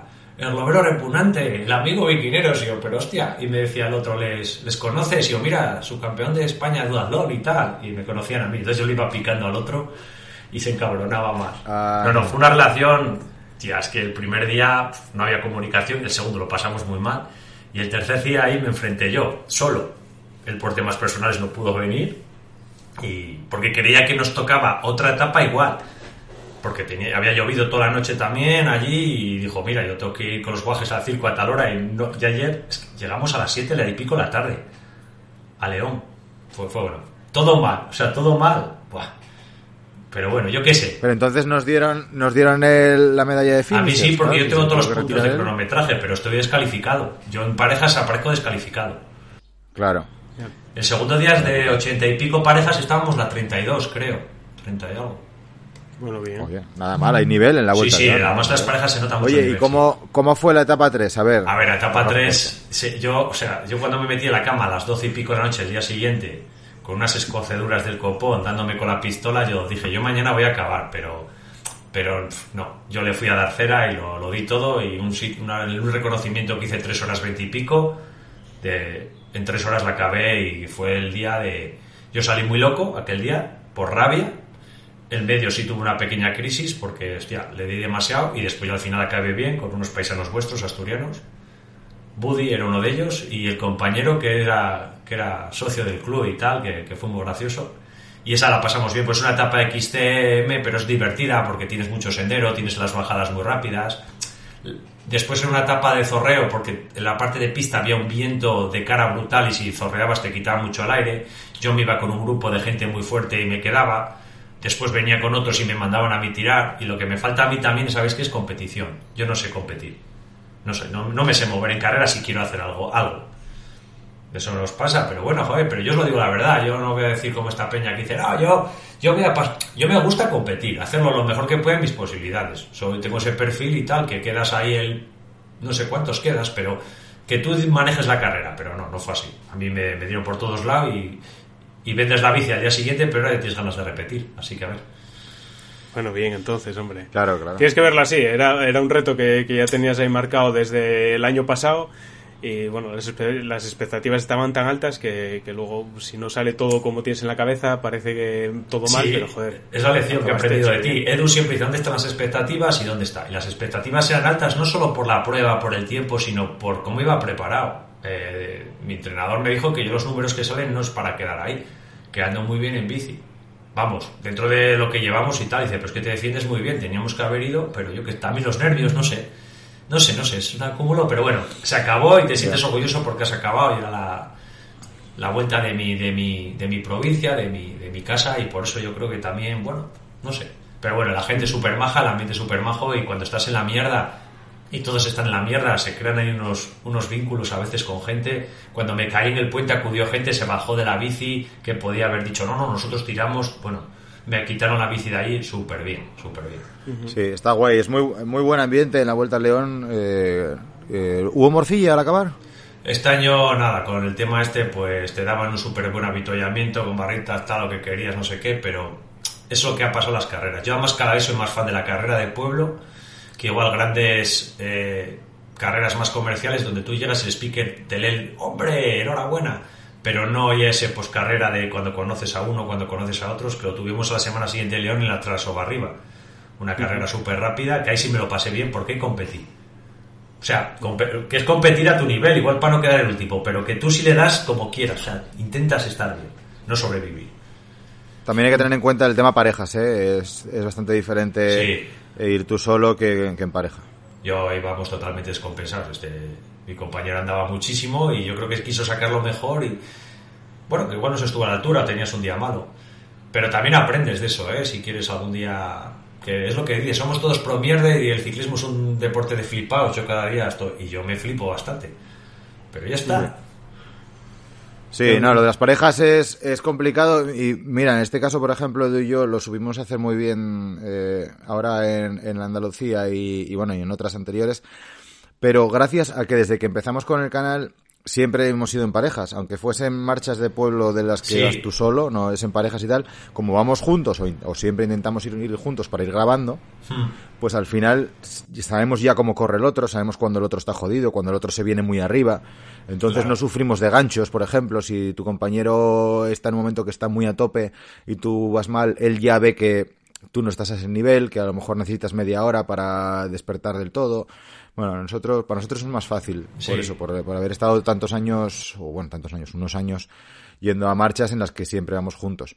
Y ahora pues es, nos, es- nos es sencillo ver cuando el otro va bien, cuando va mal, eh, bueno, todo eso. Eh, pero para la gente que esté escu- escuchando esto y diga, va, pues me voy a apuntar una por carrera, por parejas, que ahora todas las marchas guays y todas las carreras ahí por etapas son por parejas y eso, ojito. O sea, si vais a ir por parejas, ir con alguien que conozcáis bien, que estéis de salir con él Y bastante. Por ejemplo, parecidos. David, Claro, por ejemplo, David Noguera, Edu, nos comentaba, ¿no? Que, que con el compañero que ve ir a la BR, que habían estado entrenando solo montaña y ellos dos solos semanas. Eso, está muy bien hecho. Eso es. Lo- Está lo- muy bien. luego lo que pasó es que su compañero se partió la clavícula tres días antes y fue con otro chaval. Y ahí Mala había eh, distintos niveles y es difícil de llevar para los dos. El que va por detrás, porque está sufriendo y encima está viendo que el otro está esperando, y luego el que está por delante, el tener esa paciencia mm, de decirle, venga, vale, yo, yo te puedo apretar y quiero apretarte para que tú andes más, Sí. pero igual me paso. Y bueno, pues ahí la verdad que cuando está muy descompensado, el me cago en Dios y me cago en tu puta madre eh, tiene que ser ya eh, establecido en la amistad y no tomárselo a pecho. Que cuando uno te dice una cosa o el otro responde fuera de tal, porque estás en un punto que estás fuera. Entonces, Como bueno, el rollo. faltosismo como base en la amistad es obligatorio Sí, sí, sí, sí. cuando Sí, hay sí, unos sí. niveles muy dispares. En el vídeo se ve el primero que estaba el gotón ahí, pero este me tiene hasta los cojones. Llevamos 20 minutos, pasaba una chica, intercambiamos parejas solo para la vuelta, ¿eh? No porque iba con su, con su pareja. Pero era, había que- porque tampoco te la juegas, pero sí te queda un poco que lo que hemos hecho, pero nos faltó salir juntos y que es una diferencia de niveles, es que, es que, es que no, no- porque decía, bueno, como él anda menos en MTV y son casi, cuando decimos dos deportes, ¿qué va? ¿Qué va? ¿Qué va? ¿Qué va? Y encima es que son gente que pone el chip competición y, y sacan de ahí donde no hay. O sea, si le ves bajando por el barro, es que, bueno, mucho mejor que yo que hago mil veces más MTV que él. O sea, son, yo creo que son gente que, que, que saben que a competición y tienen eso que, que también a mí me falta. Claro, ¿qué, qué, qué narices? Pero bueno, al final se acabó y orgulloso de haber acabado, orgulloso del coco que he tenido para acabarla sin abandonar. Yo, yo no quise abandonar en ningún momento, pero lo vi a él tan jodido del frío que dije, bueno, yo qué sé, tío, que es un padre familia. Yo qué sé, pero lo pasó mal. Él me dijo que el momento igual no me lo dijo tal porque tenía ilusión yo sobre todo y lo hizo por mí, pero lo pasó muy, muy, muy mal. Y él había hecho la del soplao esa y dijo que nunca en su vida le iba a pasar así y lo volvió a pasar así. El hombre, el hombre parece- tropieza dos veces con la misma piedra, está claro. Y si está embarrada y, hace- y está lloviendo, eh, más fácil que tropieces con ella. ¿Qué bici tiene él para mirar en tu balón a ver si hay eh, algún chollo? Pues ve Igual la puso vender. Una Scarpel muy muy antigua, pero una Scarpel de 6-7 mil pavos full equip de, bueno, tiene 5, 6 o 7 años, se la ve tal, que va con dos platos, y eso, el dos platos para el barro, bueno, es que fijar el esfuerzo que hizo el que le iba subiendo, se le, se le, se le, se la trancaba, daba como medio pedal para atrás y subía en unos repechones brutales. Yo, pero este hombre, es que me cargo la cadena, o sea, es que encima estuvo sufriendo de mecánica todo el rato. Ya llegamos a un habituallamiento, cogimos dos garrafas de agua ahí que nos dejaban para la gente tirarlas sobre el cambio, sobre la... Bueno, es que de las bicis fue brutal. Yo al final regalé unas pastillas de freno que me las, me las pagará en algún momento, pero dije, precio de Bike Shop, no, no te subo el precio, pero es que aquello de las pastillas... Claro, oye, ¿tienes ma- mando de XT? ¿Tienes un mando de... Hombre, tenía uno. me, me- me lo quito y te lo doy. Claro, a ver, gente, es que iba ya a las carpas, que tuvo que llevar gente de Madrid de- para soporte, porque lo los dos mecánicos no daban y decían, oye, mandos de, de Eagle, bueno, es que cambie uno, dos, no tengo aquí un Pero, pero, de, pero, pero ¿cómo vas a necesitar un mando de Eagle ahí a mitad de la prueba? ¿Pero cómo se...? de las caídas, había tantas caídas gue- barro que, que además caían contra el mando, Ah. ya no cambiaba, se tupía, cableados. Claro. Sí, sí, manetilla, de- es que se- hubo muchísimas caídas y clavículas, sabemos Claro. que hubo. Pe- Pero vamos, es que caídas de barro, yo me caí en el puente y después otra que fue tonta, pero es que hubo gente que yo, yo unos nos enfadamos porque dijeron, oye, pista, que bajamos. Y a los 100 metros, un fogonazo. Pero bueno, el tío se reía y yo, bueno, se ha muerto. Venga, hasta luego. Vaya historia, vaya historia. Hostia, ahora que comentas eso que, que te encontraste algún miembro del club de biquineros ahí en la carrera, vamos a mandar esta semana un newsletter con, bueno, pues anunciando que vamos a abrir un club privado solo para los miembros en Strava. Entonces eh, eso va a valer un poco de tablón de anuncios por si alguien va a una carrera o y, y quiere encontrarse con algún biquinero y tal, que lo vaya anunciando ahí y lo vaya poniendo. Porque nos escribió un chaval que se llama Antonio Fuello, que fue a Valles de Enlarcea este fin de semana aquí en Asturias y que había visto que había algún escrito de biquineros, ¿no? Entonces un poco para que los miembros tengan un tablón para sus movidas. eh, Oye, voy a ir a esta Bien. carrera a ver si va alguien más y tal y se puedan juntar o quieran hacer alguna quedada o me voy a ir de vacaciones a, pues yo que sé, a Palencia, ¿dónde voy a comer? Y para que vayan poniendo un poco esas cosas y entre los miembros que puedan hable- a- hablar, ¿no? Mandaremos Sí. esta semana un, un newsletter con eso. Eso está guay, pero bueno, yo no sé, a a Palencia de vacaciones, a lo mejor. Estoy haciendo amigos, No sé. la, la montaña Pero, pero mira, había otro chico que comentaba que quería ir a La Rioja, creo que era, en parejas, ¿no? Y que no tenía pareja. Y Pues decía, joder, si voy con un biquinero, si encuentro a alguien para ir charlando y tal, y verse. Además en Strava está guay porque así ves sus entrenamientos y ves, El nivel. eh, vas charlando y tal, te cambias el WhatsApp, no sé qué, y vas, vas viendo si hay afinidad. Está muy bien, está, es muy buena idea esto del club privado para los miembros del club. Eh, nada, en unos días ya lo tenéis.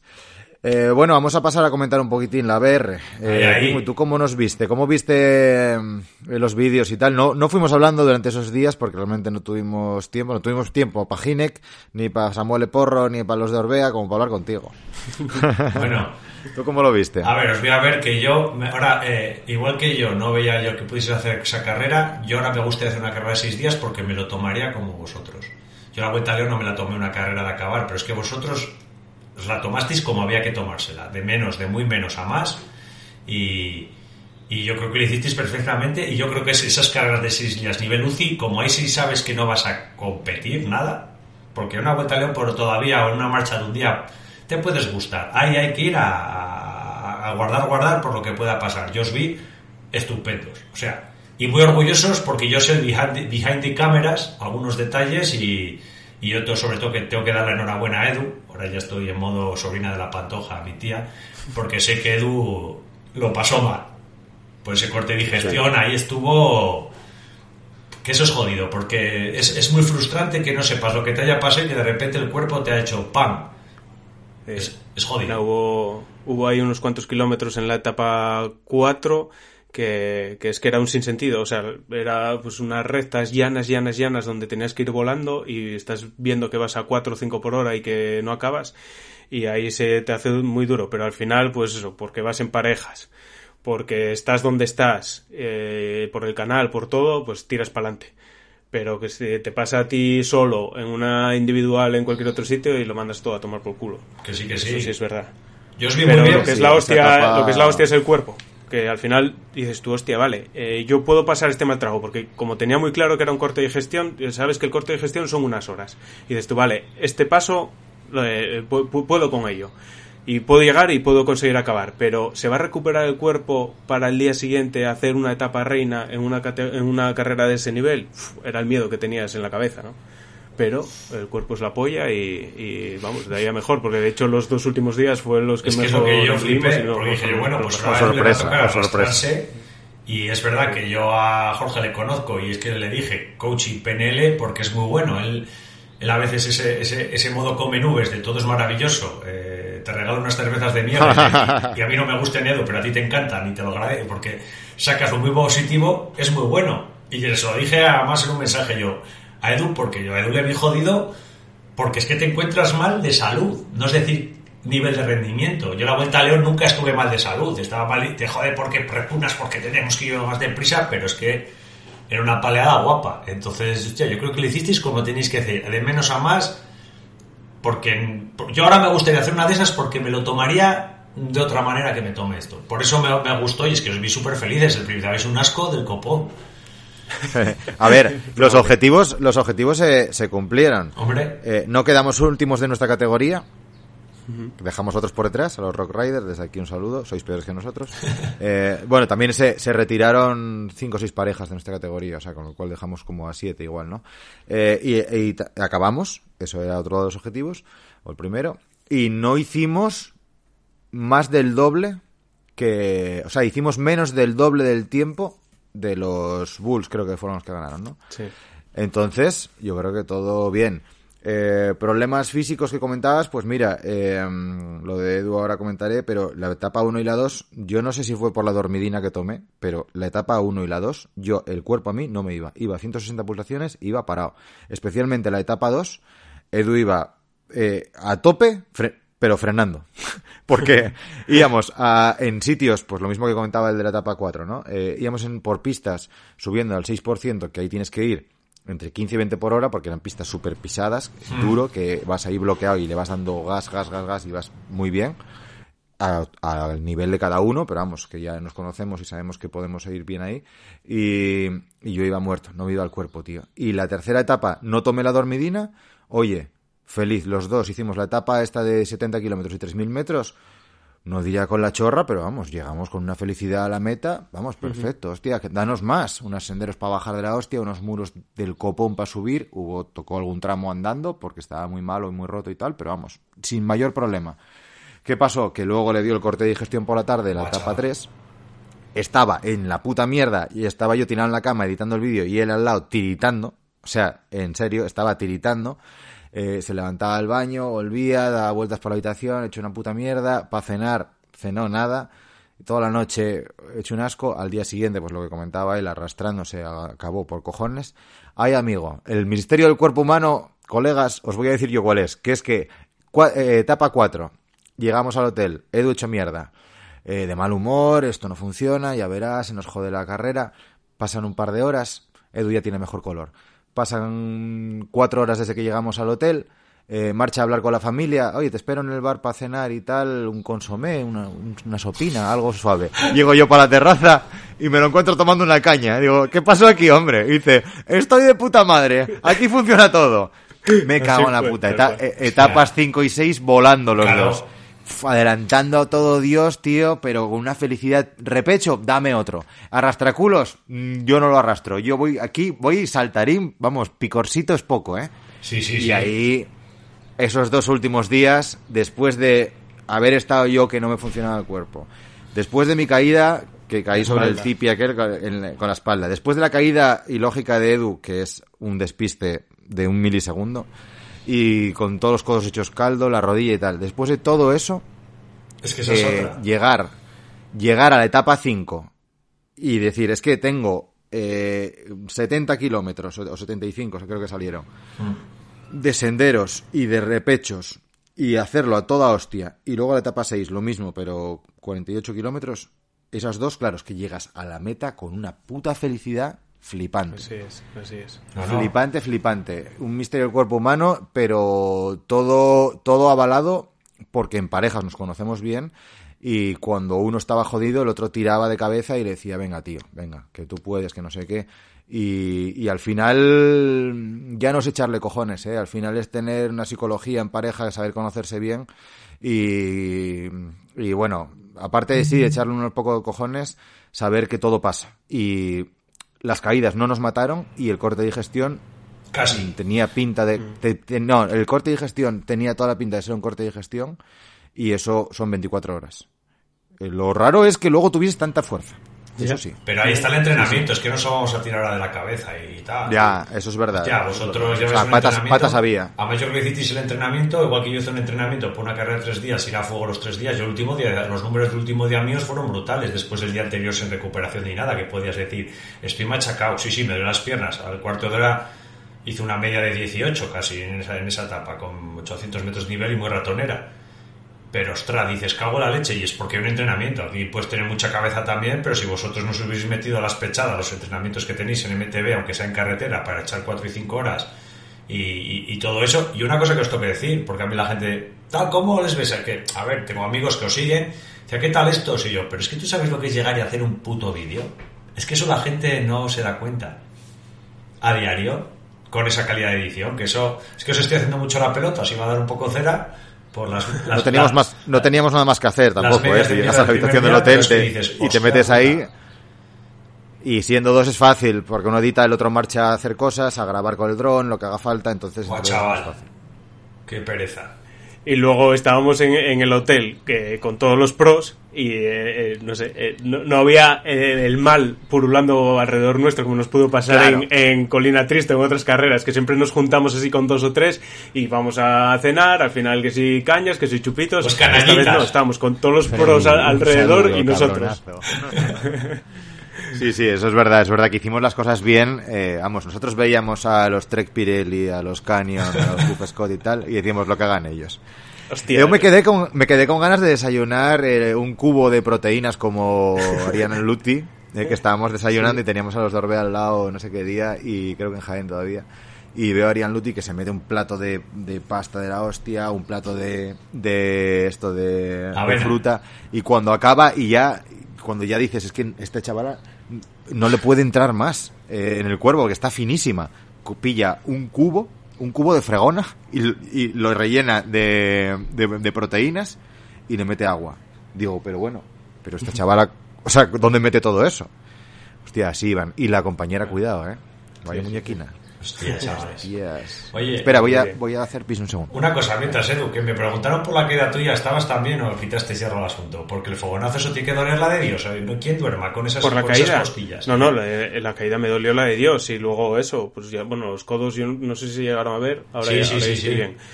Pero mal, y luego aparte es que, bueno, eh, se- vamos a decir que se volvieron a abrir durante la carrera alguna que otra vez esas heridas. Sí, sí, parecías que Eh, bueno, durante la carrera no, es que esta lo voy a dejar para un Vaya por Dios, para un Vaya por Dios de los mecenas. Voy a contar eh, cómo después de la etapa 4 volví a sangrar por los codos. Y es la caída más lamentable de la puta historia. O sea, yo cada vez que lo pienso me da una vergüenza ajena.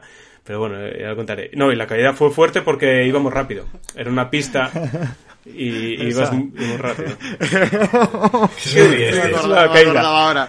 No me acordaba ahora, pero esa es cojonuda, ¿eh? Esa, es- esa fue la anécdota de la ABR.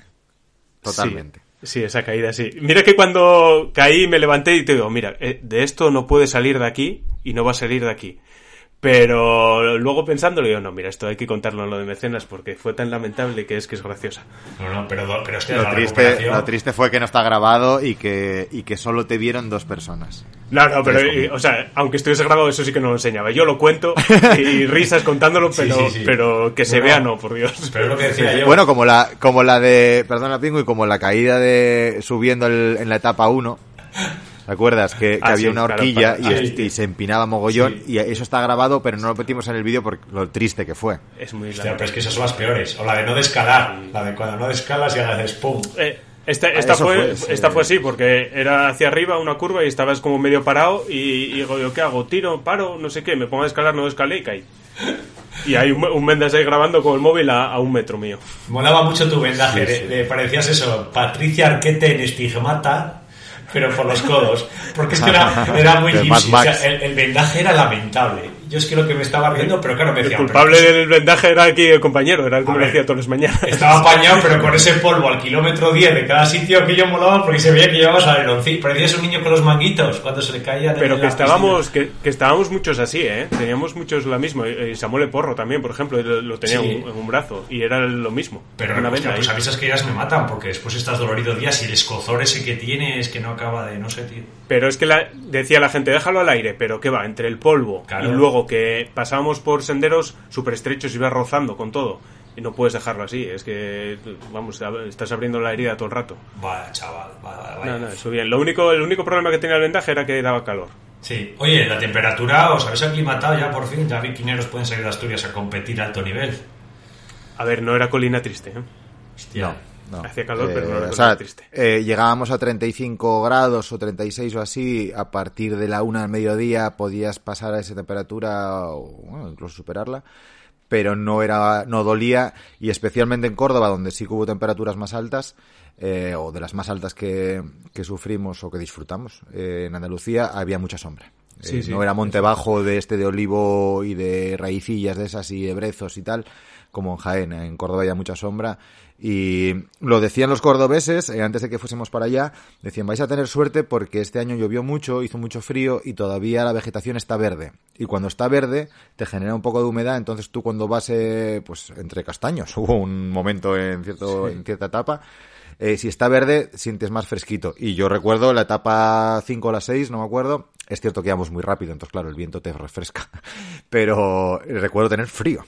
O sea, a las 12 de la mañana, Sí, sí. A ver, su- frío. Sudabas mucho, ¿eh? Sudabas mucho porque había Sí. esa humedad Sí. con esos treinta y pico grados y de repente empezabas a chorrear y dices, tú me cago en la mar. Sí. Pero se llevaba bien, se llevaba bien, ¿eh? La verdad que quitando, por ejemplo, la subida del reventón, que esa eh, sí que era así abierta, el resto de las subidas se llevaban bien y además muchas eran repechos. Mm.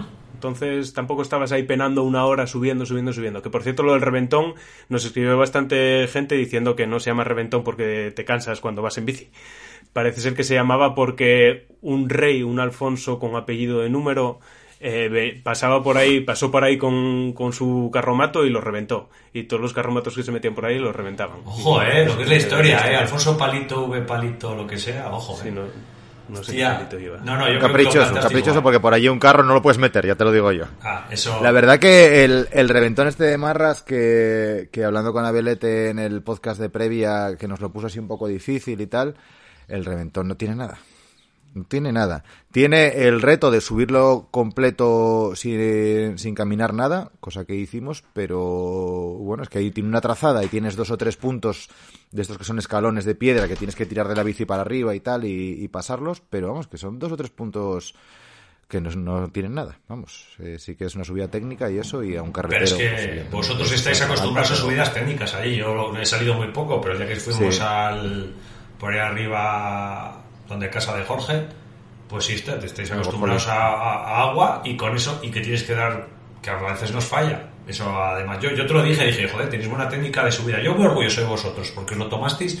Yo ahora me pregunto, porque las comparativas, eso no diosas, pero yo hubiese acabado esa carrera, yo tengo la capacidad de estar seis Sí, días. joder. No lo sé, ¿eh? Sí. Que sí, sí, sí, Sí. yo creo que sí.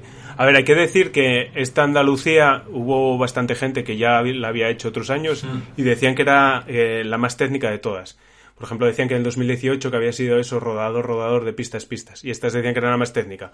Aún así, vamos, con el nivel que, que tenemos nosotros se hacía bien. ni, ni pasabas miedo bajando, quitando algún paso muy puntual, muy puntual, y luego subiendo tenías que echarle tus cojones aparte de un poco de técnica, pero, pero no, la verdad que bien. bien, bien. Bien, bien. Sí, sí, las bajadas. eh, Y tú hubieses acabado. Sí, hombre, sí, sí, seguro. Las bajadas hay que decir que yo no recuerdo ningún punto de, de esto de decir esto es muy peligroso, un cortado de estos de darte la voltereta, eh, no sé, raíces imposibles de estas eh, sin sentido en las que o vas con una bici de descenso a 70 por hora o tienes que bajar andando. Yo no encontré ningún punto de esos. Sí hubo una bajada que yo recuerdo de mm, la La etapa, etapa eh, sí, la de la gorda esa, cuando subimos ahí arriba del todo por el pincho, eh, ahí había una bajada que no era difícil, bueno, era una bajada muy sencilla, pero estaba muy empinado y era todo tierra suelta. Claro, nosotros pasábamos por allí desde que pasa, después de que pasasen 400 personas. Sí. Entonces estaba, era, era arenilla. Entonces ahí frenar la bici es complicado, tienes que ir derrapando con las dos ruedas para generar fricción y, e ir frenando. Y eso era complicado. Y ahí sí que bajamos un trozo andando, pero vamos, por no liarla. O sea, se podía bajar, pero bueno, eh, ahí cayeron Ferreira y Porro y la liaron bien parda. Porque, bueno, si quieres bajar rápido, sí. Oye, ya tú, chaval, baja rápido, pero que, te- que sepas que te la puedes, te la puedes pegar bien guapa. Quitando eso y zonas de patio que había en algún sendero así en Jaén también, yo el resto lo vi bien. Ahora, eh, para disfrutarlo tienes que tener técnica, tienes que andar, estar a hacer mountain bike.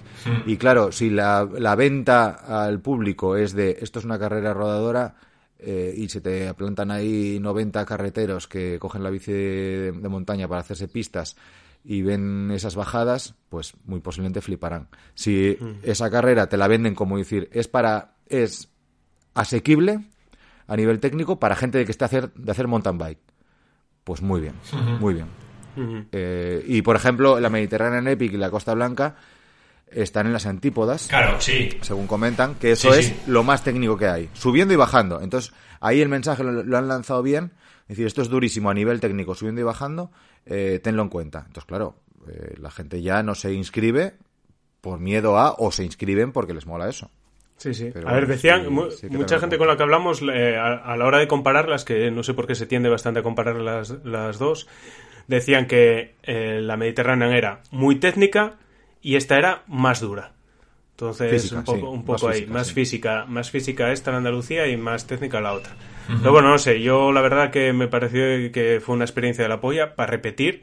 Y luego lo que a mí me sigue acojonando de todo este mundillo es que probablemente debe ser el único deporte donde somos capaces de estar haciendo lo mismo que los pros y estar comp- co- eh, o sea, compitiendo no, pero compartiendo kilómetros y recorrido con los profesionales. O sea, a mí me parece increíble. No, no, pero es que tú, por ejemplo, el otro día el XTO de Benvibre, que era de Castilla y León, y tú ves a gente que, bueno, y a nivel de España, no vamos a decir que, pero pueden estar en un 340, un top 50 a nivel de España, y estás con ellos ahí. Y estás dando vueltinas. Sí, sí, y sí. a veces dices, hostia, espera que igual la lío. Ya espera que te quitan si no eres de élite y demás, pero. A ver, el MTV ha democratizado que tú dices "Es que por aquí pasaron unos y les puedes ver. a- es- es- eso sí que yo lo veo. A ver, en la etapa 6 salimos 15 puestos por delante del campeón de Italia de cross country maratón. El Samuel Porro quedó, quedó el último porque su compañero cayó y eh, ahora que estaba fastidiado se lo iba por el hotel ahí, era un pelirrojo ahí que pesaría 40 kilos. Y, y andaba ahí por el hotel todo jodido. Entonces Samuel Porro salió el último porque no tenía pareja, salió con la purria final, que bueno, evidentemente fue dar la salida y ya no le vimos más. Pero es que estaba el campeón de Italia al lado nuestro. Claro. O sea, un tío profesional a nivel top mundial que ha corrido las copas del mundo con Nino, Avancini y, de- y demás y estaba ahí a lo nuestro. Y la cancha donde se juega ese, este deporte, en esa carrera o en las carreras más top que hay, la cancha es la misma y el, el, el horario es el mismo para el campeón del mundo que para un mierda como nosotros. Eso es la Virgen. Evidentemente hay que pagarlo. Eh, él no paga y el pueblo pues tiene que pagar porque bueno al final tener todo ese montaje es lo que hay pero es que eh, tú si te quieres alquilar el Bernabéu para jugar a fútbol no puedes Eh, si quieres alquilarte una cancha para jugar a fútbol con tus colegas pagas 40 pavos al final es lo mismo que irte a Andalucía y, y ju- y- y jugar allí un poquitín en bici no lo que pasa que, bueno, pues sí, pues puedes ver eso. eh, eh, Pasas por ahí, ves a Tiago Ferreira, campeón de Europa este año de, de maratón, tienes ahí a Porro, pues campeón de Italia, y lo tienes ahí al lado. Eso es la hostia. Eso mola. Yo en la Vuelta a León lo que estoy orgulloso y lo que tienes que sacar, porque al final, bueno, hay repugnancia y dices, hostia, te has enfrentado tres días a una vuelta, que es una vuelta de tres días. Yo creo que con el tiempo que hice, que eran 10 horas justas, estaría del 100, eh, entre el 140 o así, que era una puta mierda, pero bueno, eran 600 almas, 600 y pico almas.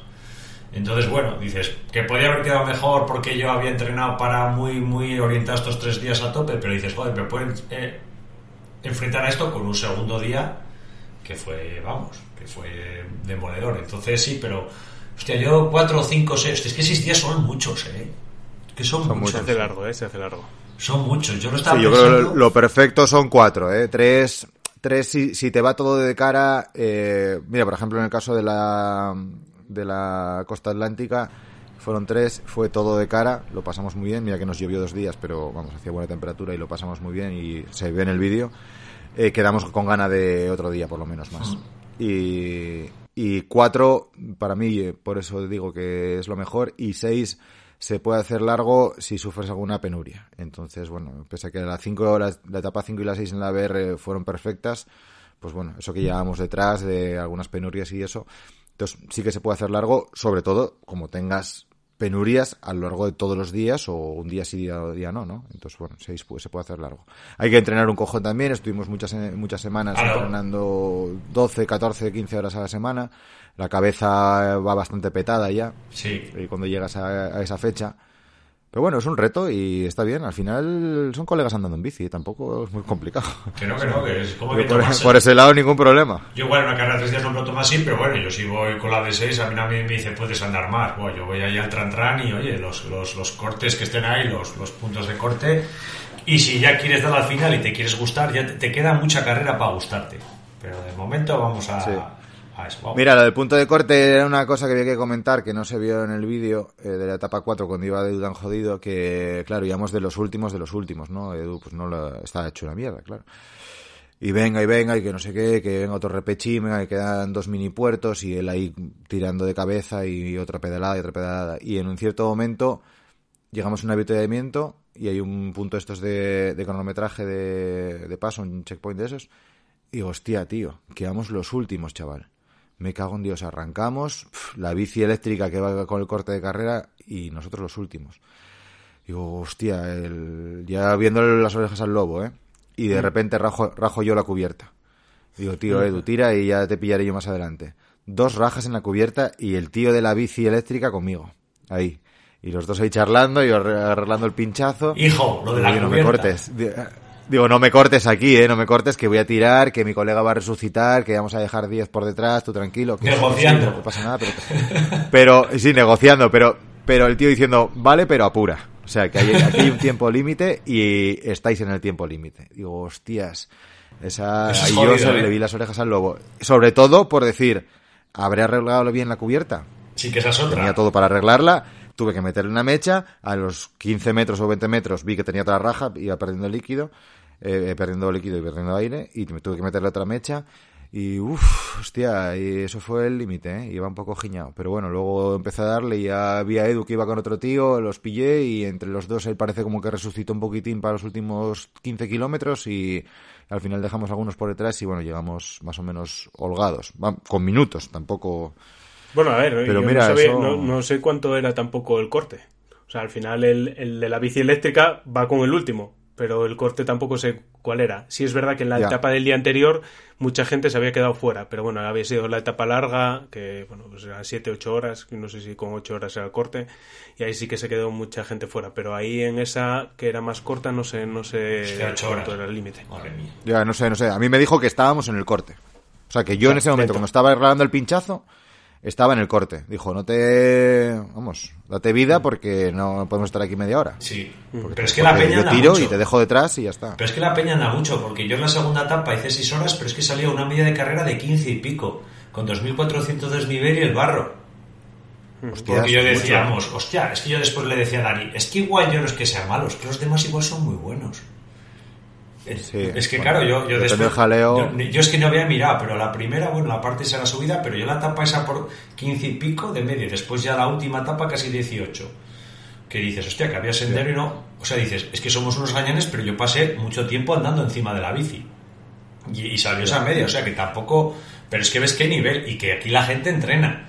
Y que la Vuelta a León es una vuelta del nivel que es, pero que la gente, y en parejas, ves ahí la gente que, como digo yo, no hay muchos gordos. Y algunos gordos que tiran que te cagas, porque llevan haciendo muchos años bici y son unos cracks. O sea que, que no quiero pensarlo yo en una como la vuestra. Es que allí es que nadie es Sí, manco, sí, tío. Había, había nivel, a nivel.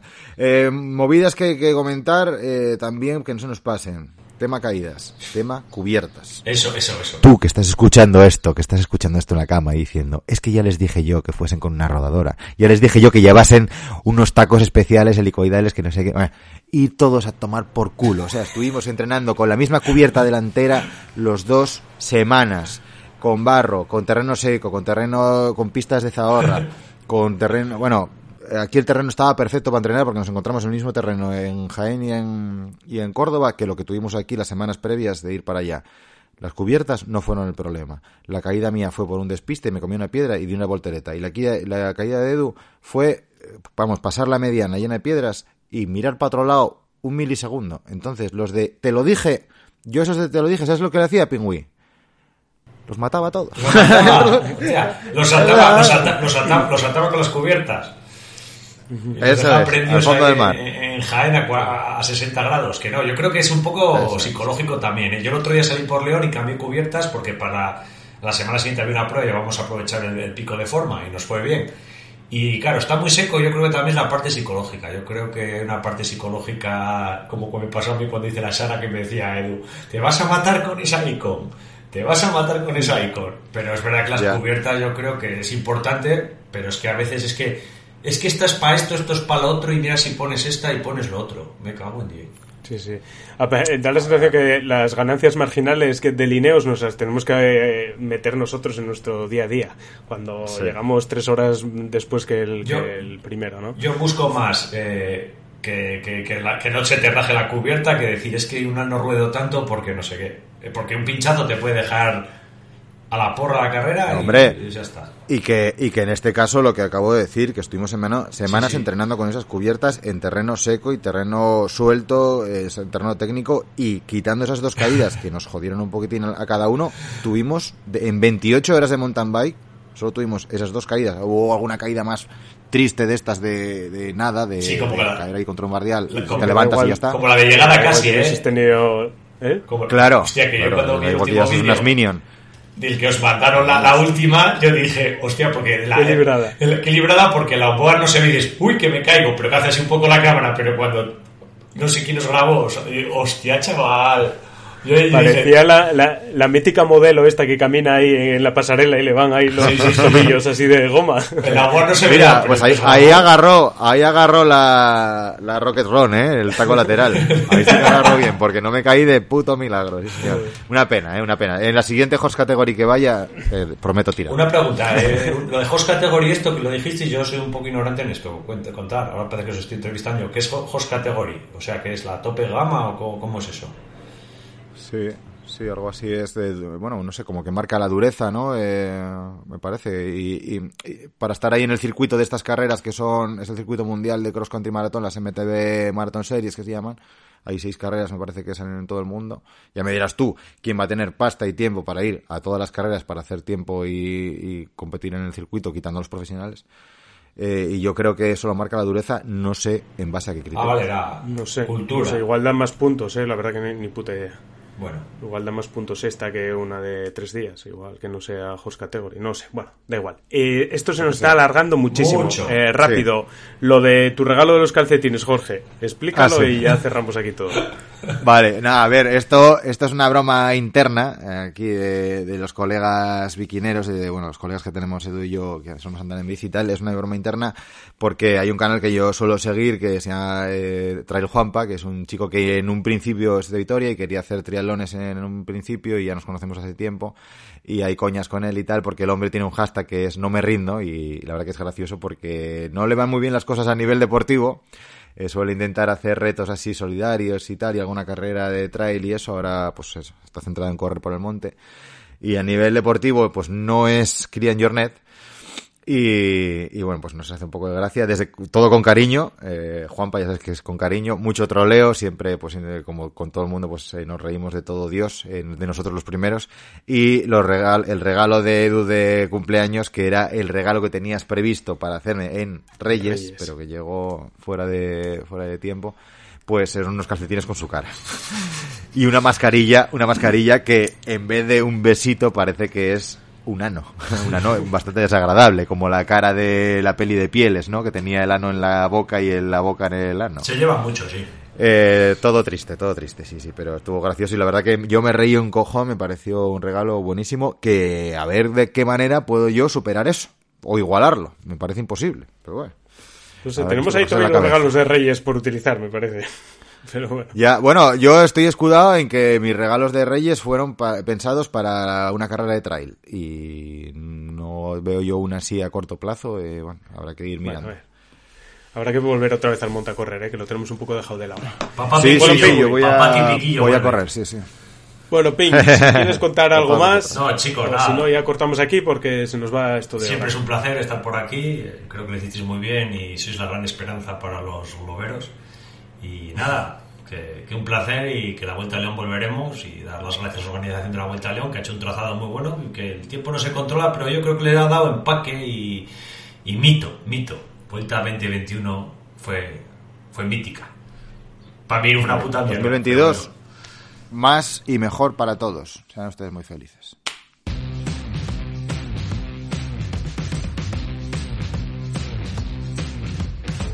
¡Nuestras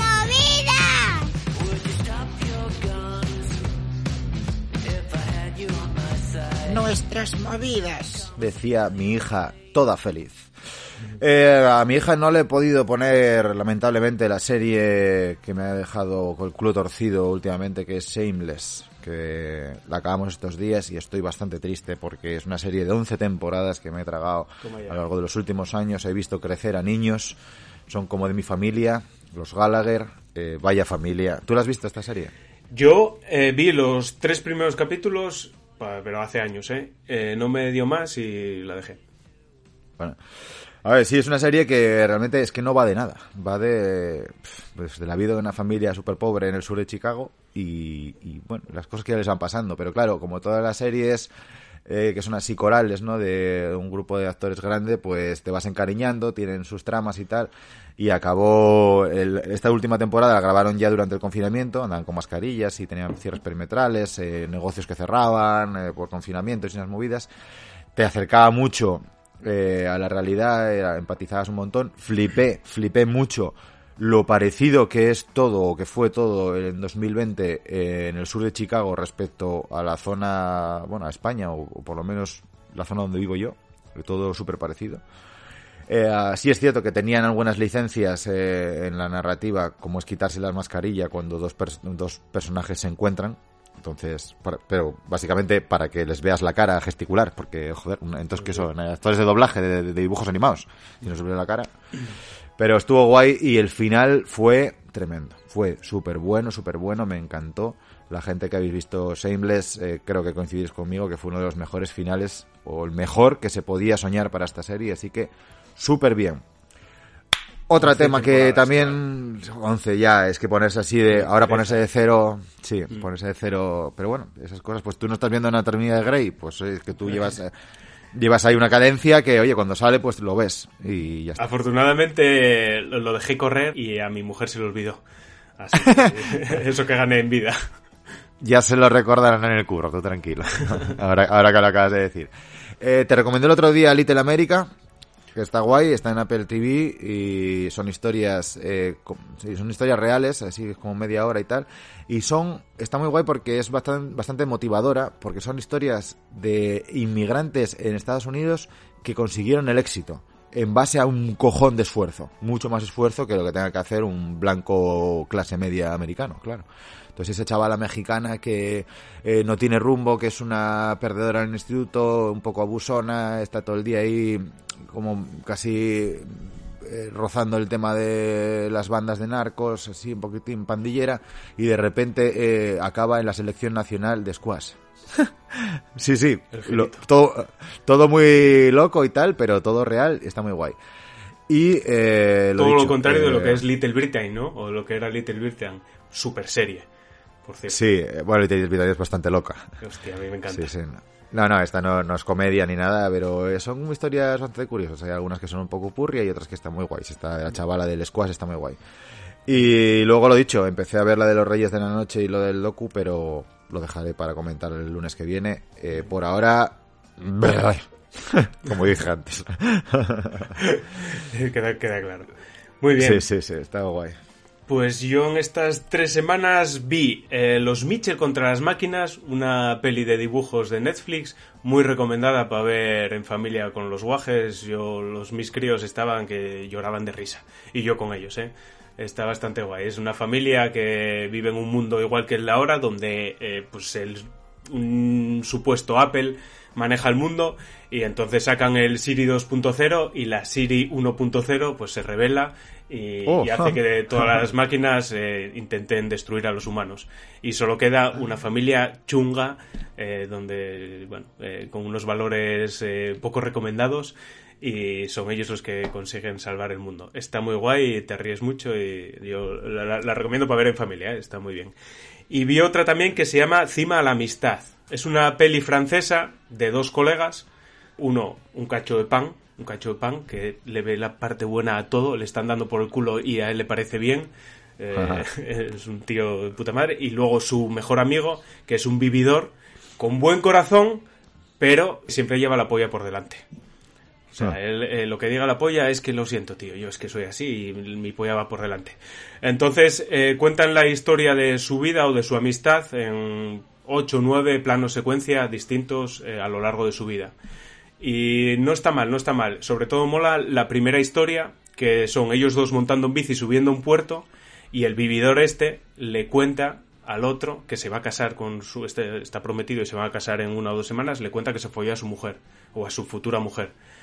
Y se lo cuenta andando en bici y el, el otro le, le dice, pero, pero ¿por qué me lo cuentas ahora? Y dice, bueno, porque sé, sé que no me vas a coger. Entonces no me vas a pegar. Venga, maestra. Y lo ves al otro ahí apretando para cogerle y está ahí cuatro pedaladas y lo deja para atrás.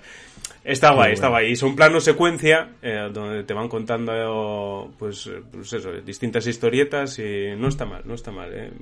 Sobre todo eso, hay tres o cuatro historias que, que, que cunden como, como las cuentan. Está bien. Y luego la movida de la luz. La movida de la luz que mañana, 1 de junio, entran los nuevos precios, los nuevos horarios de la luz, a los que estábamos en PVPC nos van a dar un poco más por el culo que al resto del mundo, pero vamos, todos vamos a estar jodidos. De hecho, las previsiones es que en los 12 próximos meses tengamos la luz más cara de nuestra historia. Así que no vale calcular aquí, si el año pasado gasté tanto, este año a ver cuánto. No, no ya no, no, no, no va a funcionar así.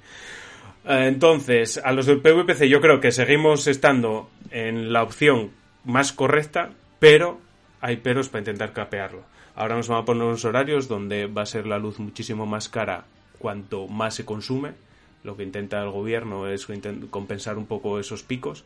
Y nos van a meter unas hostias de 10 a 2 y de 6 a 10 de la noche, pero terribles. Ahí la luz igual va a ser cinco veces más cara de la que lo estamos pagando hasta ahora. Así que en esos horarios lo importante es disciplina y en esos horarios pensar eh, cómo haría la gente en la Edad Media. Es lo que hay que hacer. Si Lavar en el río, ¿eh? Sí. Y luego hay otros dos tramos horarios, que es el de 12 a 8 de la mañana, que es el más barato. Aún así, es más caro que, que estaba siendo hasta ahora, pero es más barato. Entonces hay que poner esa disciplina de lavador a lavavajillas a, a esas horas. Hay que intentar programarlo así si, si se quiere ahorrar. Y luego está el otro tramo, que es el valle, que es de 8 a 10, de 2 a 6 y de 10 a 12 de la noche, donde el precio pues es un poco medio. Siempre más caro de lo que tenemos hasta ahora. Y luego Todo pa más com- caro. Sí, Cabrones. para compensar estos horarios por semana, lo que te hacen es que el fin de semana hay tarifa plana. Pero tarifa plana tampoco en lo más barato, es eh, con el precio de, de la valle. Entonces, bueno, pues eh, el fin de semana, pues ahí sí que liberar la mente y poner las lavadoras cuando te salga el pito. Entonces, maneras de compensar y de ahorrar, pues, eh, pues la disciplina, intentar poner todas estas cosas eh, por la noche, la lavadora, lavavajillas y tal. Y luego está eh, el tema de la potencia, que sí que nos van a dejar contratar dos potencias distintas.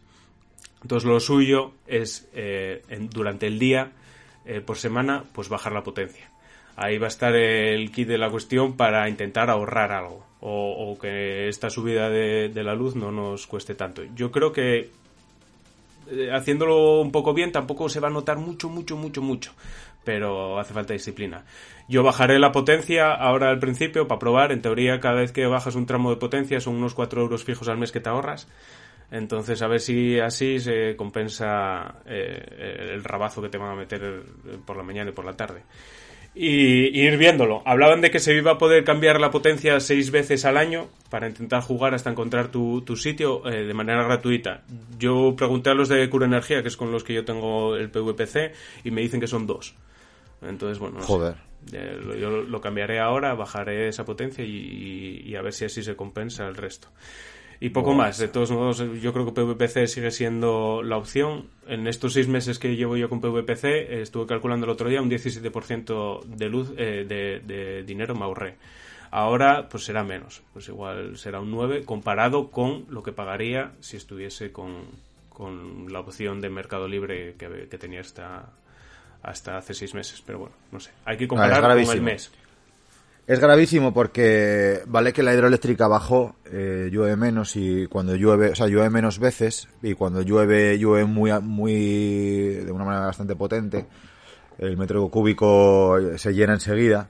eh, son tormentas estas rápidas y, y con, con mucha potencia. Eh, entonces la hidroeléctrica bajó en, en generación a lo largo de todo el año, pero la solar y la eólica cada vez hay más potencia instalada, cada vez eh, se generan más megavatios hora y estas dos energías, bueno, lo que son todas las renovables y la hidroeléctrica sobre todo, son las que consiguen que se baje el precio de kilovatio hora. ¿Qué pasa?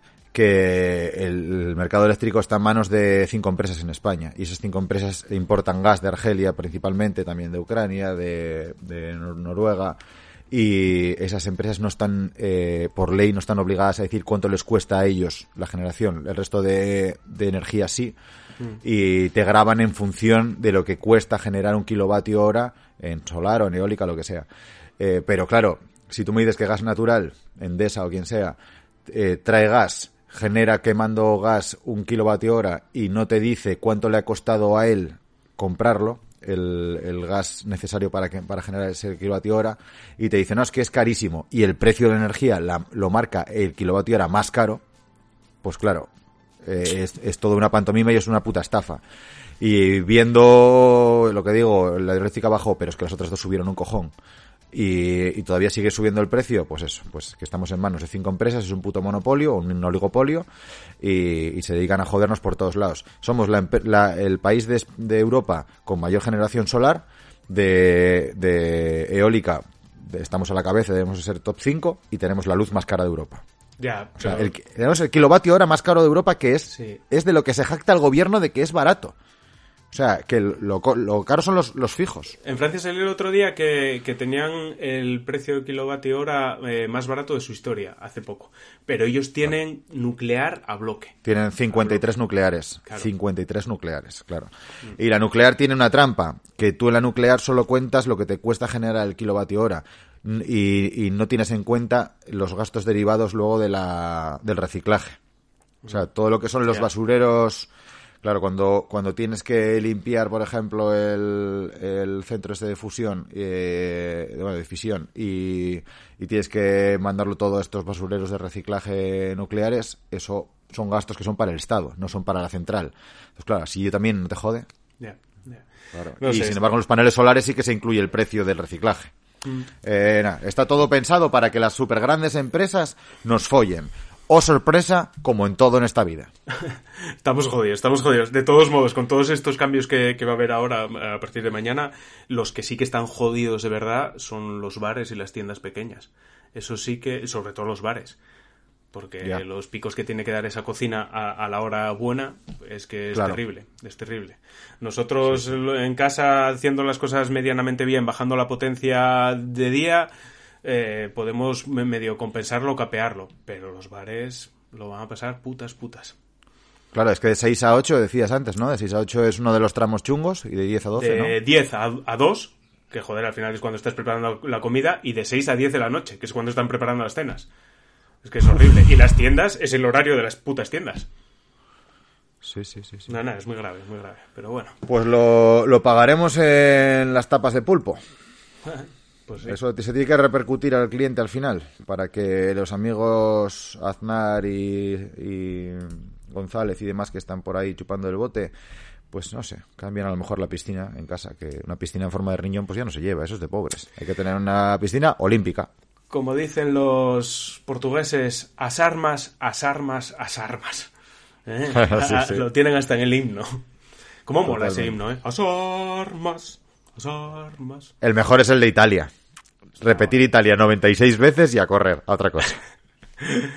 ¿Cuántos himnos guays hay, eh? El de Francia también, aunque sea un himno triste, la melodía mola muchísimo, joder. Sí, sí, sí, sí. Nada, eso ya se ha tocado mucho, no sé si fue en la Resistencia, no sé dónde lo tocaron lo de los himnos, que, que es lamentable, el de España es, es el peor. Sí es cierto que en España solemos ser bastante críticos con todo lo que hacemos, todo es lo peor, ¿no? Y sin embargo cruzas los Pirineos o pillas un avión y saltas el charco o lo que sea y dices tú, joder, como en España en ningún lado, somos los putos amos, me encanta mi país. Vuelves aquí y dices tú, esto es toda una puta mierda, el himno es nada, no sé qué, los fachas, los nazis, lo- los rojos, eh, los catalanes, los gallegos que son como son, no sé qué, todos somos unos putos asquerosos. Somos los mejores, no me jodas. Somos muy de quejarnos, pero bueno. Al final, Sí. un himno, ¿qué, qué es un himno? Un himno no es nada. No es nada, no es nada, es una cancioncilla. Bueno, Seguimos. vamos a ir cerrando esto, ¿no? Venga. Vamos allá. Mami, tranquila que voy a estar bien. Creo.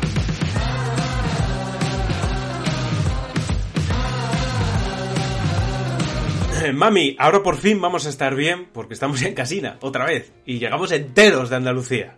Así que estamos bien. Um, podcast que tenemos, eh, pues el de mecenas que comentábamos antes y vídeos, pues va a haber esta semana un vídeo sobre Strava y los segmentos. ¿Qué son los segmentos para nosotros, para Strava? eh, ¿Cómo se pueden aprovechar, cómo no? La verdad que nos escribieron desde Strava y nos dijeron si podíamos hacer ese vídeo y es un vídeo fácil y guay, yo creo que puede quedar bastante bien. No Sí, sí, recuerdo la llamada, ¿eh? Recuerdo la llamada que suena el teléfono, lo cojo y... Hola, soy Strava. Digo, que sepáis, hijos de puta, que me habéis jodido la vida con los segmentos y todo eso. Y ahora yo no, no puedo, no puedo, no tengo norte. O sea, es que a mí me quitan un com y esa semana estoy agrio. Agrio como si fuese, como si chupase un limón en la luna sin casco. O sea, un jodido, jodido. Son, son unos cabrones, nos han creado una necesidad y ahora, pues mira, me pasó eh, el domingo, el sábado conté antes que salimos a bloquísimo. El domingo salgo y voy a hacer dos horas tranquilín, voy hasta el aeropuerto, no sé qué, hasta Soto del Barco y me vuelvo. Ay, amigo, a 29 y media otra vez. Es que yo me salta un segmento ahí en el Carú y tengo que ir a puta muerte. Y encima cambié el sillín porque el otro se me rompió y en este no puedo ir sentado. Tengo que ir todo el rato sprintando. porque es, eh, eh, bueno, ya sabes tú los problemas que tengo yo, eh, mi, mi ano con los sillines, ¿no? Y el físico ese que trae la, la Ultimate me obliga a ir rápido. Muy curioso, ¿eh? Hostia, Rápido, bueno, ahora, que, pasaron. ahora que dices eso de los eh, live segments, que se llaman cuando te aparece el segmento ahí en, en, eh, en el- en tu GPS, si tienes la cuenta premium. El otro día, hablando con ellos, eh, comentaban que, por ejemplo, ellos no pueden controlar dónde crea la gente un segmento. Tú creas un segmento donde a ti te salga del, del pito y cada uno lo hace donde quiera. Pero sin embargo, eh, los live segments nunca aparecen si el segmento es en bajada. No te salta. Lo tienen ellos capado precisamente para evitar que, que la peña se baje ahí a muerte.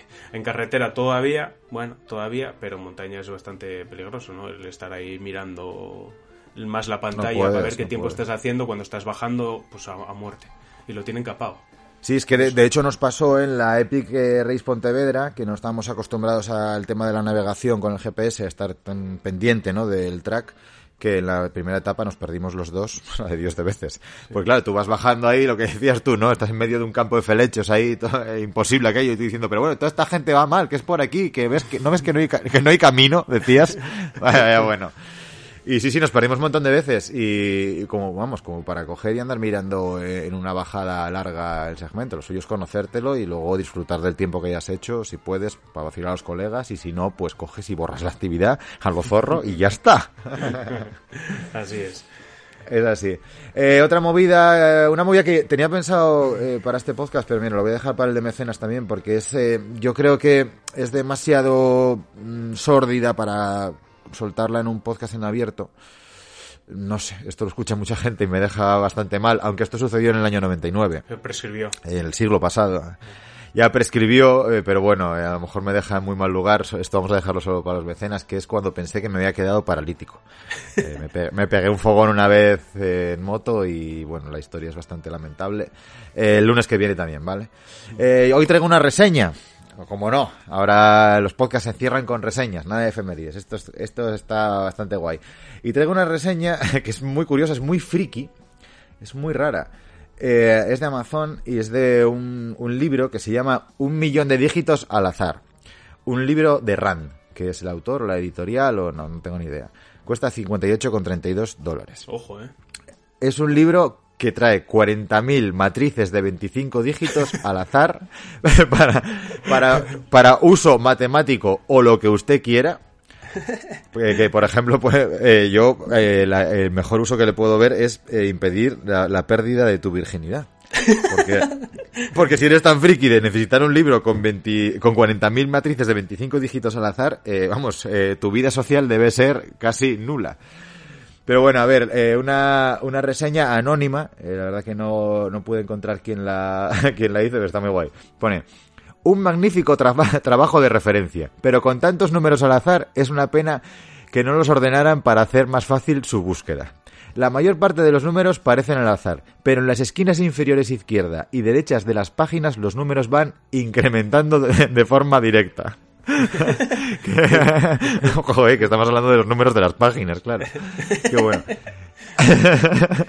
Eh, si te gustó el libro, te recomiendo que lo leas en el binario original. Como ocurre con la mayor parte de las traducciones, la conversión de binario a digital hace que se pierda mucha información y por desgracia se pierden los dígitos más interesantes. la versión impresa está bien, pero me gustaría que el editor publicase un audiolibro.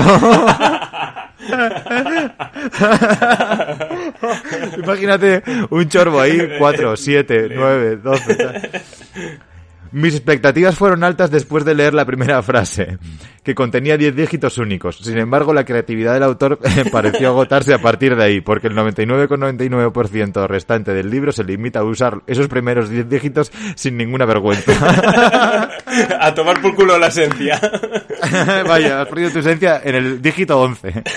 Qué bueno, tío, qué bueno. Hay, Hostia, qué hay africada de libro, tío. Ojo, Madre eh. mía. Se me escapa, eh, se me escapa para qué se puede utilizar estas cosas. La verdad que los científicos eh, viven en un mundo paralelo, tío, donde la verdad que para el resto de la gente hacen cosas que, que, que no tienen ningún sentido. Pero bueno, al final, pues oye, cogen estos de Janssen y te dice, venga, una vacuna, que gracias a las matrices esta de RAND, pues hemos conseguido un modelo matemático que al final consigues que en vez de tres vacunas a 18 pavos como la de Pfizer, pues mira, con una sola vacuna a los entre 40 y 49 os liquidamos, que va a ser mi caso a lo largo del mes de junio. Así que muchas caliente, ¿eh? gracias, Rand. Sí, está ahí, está ahí ya en unos días. Tengo una gana, tío, para ir por ahí con la chorra afuera, ¿eh? Estoy vacunado, chavales. Eh, Ponte la mascarilla igualmente. La chorra fuera y la mascarilla puesta, sí señor. La mascarilla la chorra también.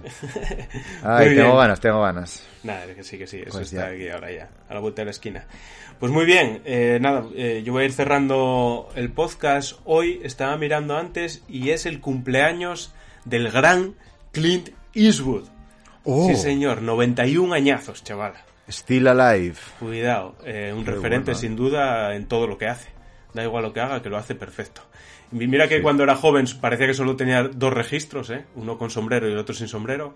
Pero, pero luego se tornó un director de la polla y, y vamos, eh, a sus pies, Don Clint. Sí, tengo ahí pendiente para ver eh, un par de pelis que hizo estas últimas. Eh, yo creo que desde Gran Torino, no sé si fue la última que vi. Muy buena, Gran Torino. La, la echaron el otro día en la 1, la pillé ahí por banda y lo estuve viendo. Es, es que es genial, es genial. Sí, sí. La mula, ¿no? La mula esta, es de estas últimas la tengo ahí para ver. No, no, es muy bueno, es muy bueno. sí. Mm. Muy bueno. Bueno, pues también hoy es el cumpleaños de John Bonham. Sí, señor, el batería del probablemente el mejor grupo de la historia, que es de Led Zeppelin. Así Ajá. que mm, eh, lo suyo sería cerrar con Led Zeppelin y dejar este podcast ya redondo, bien cerrado, pero chocolate con almendras.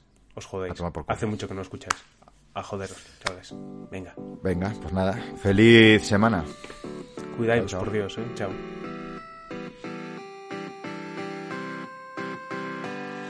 No quiero tu piensito, qué asco de menú. ¿Te crees que está rico? Pues cómetelo tú. Mi estómago me late, ya déjate de dietas y dame chocolate o hago las maletas. Chocolate con almendras,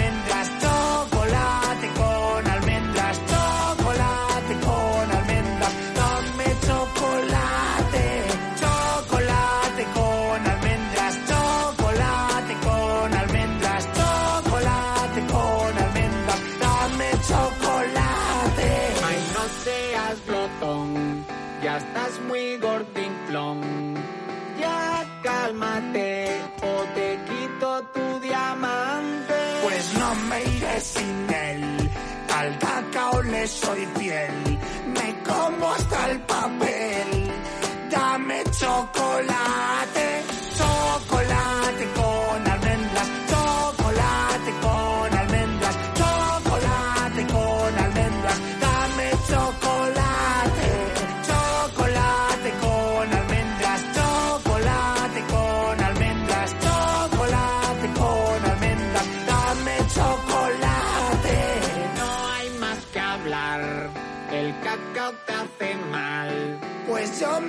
Siento mal sin mi chocolate.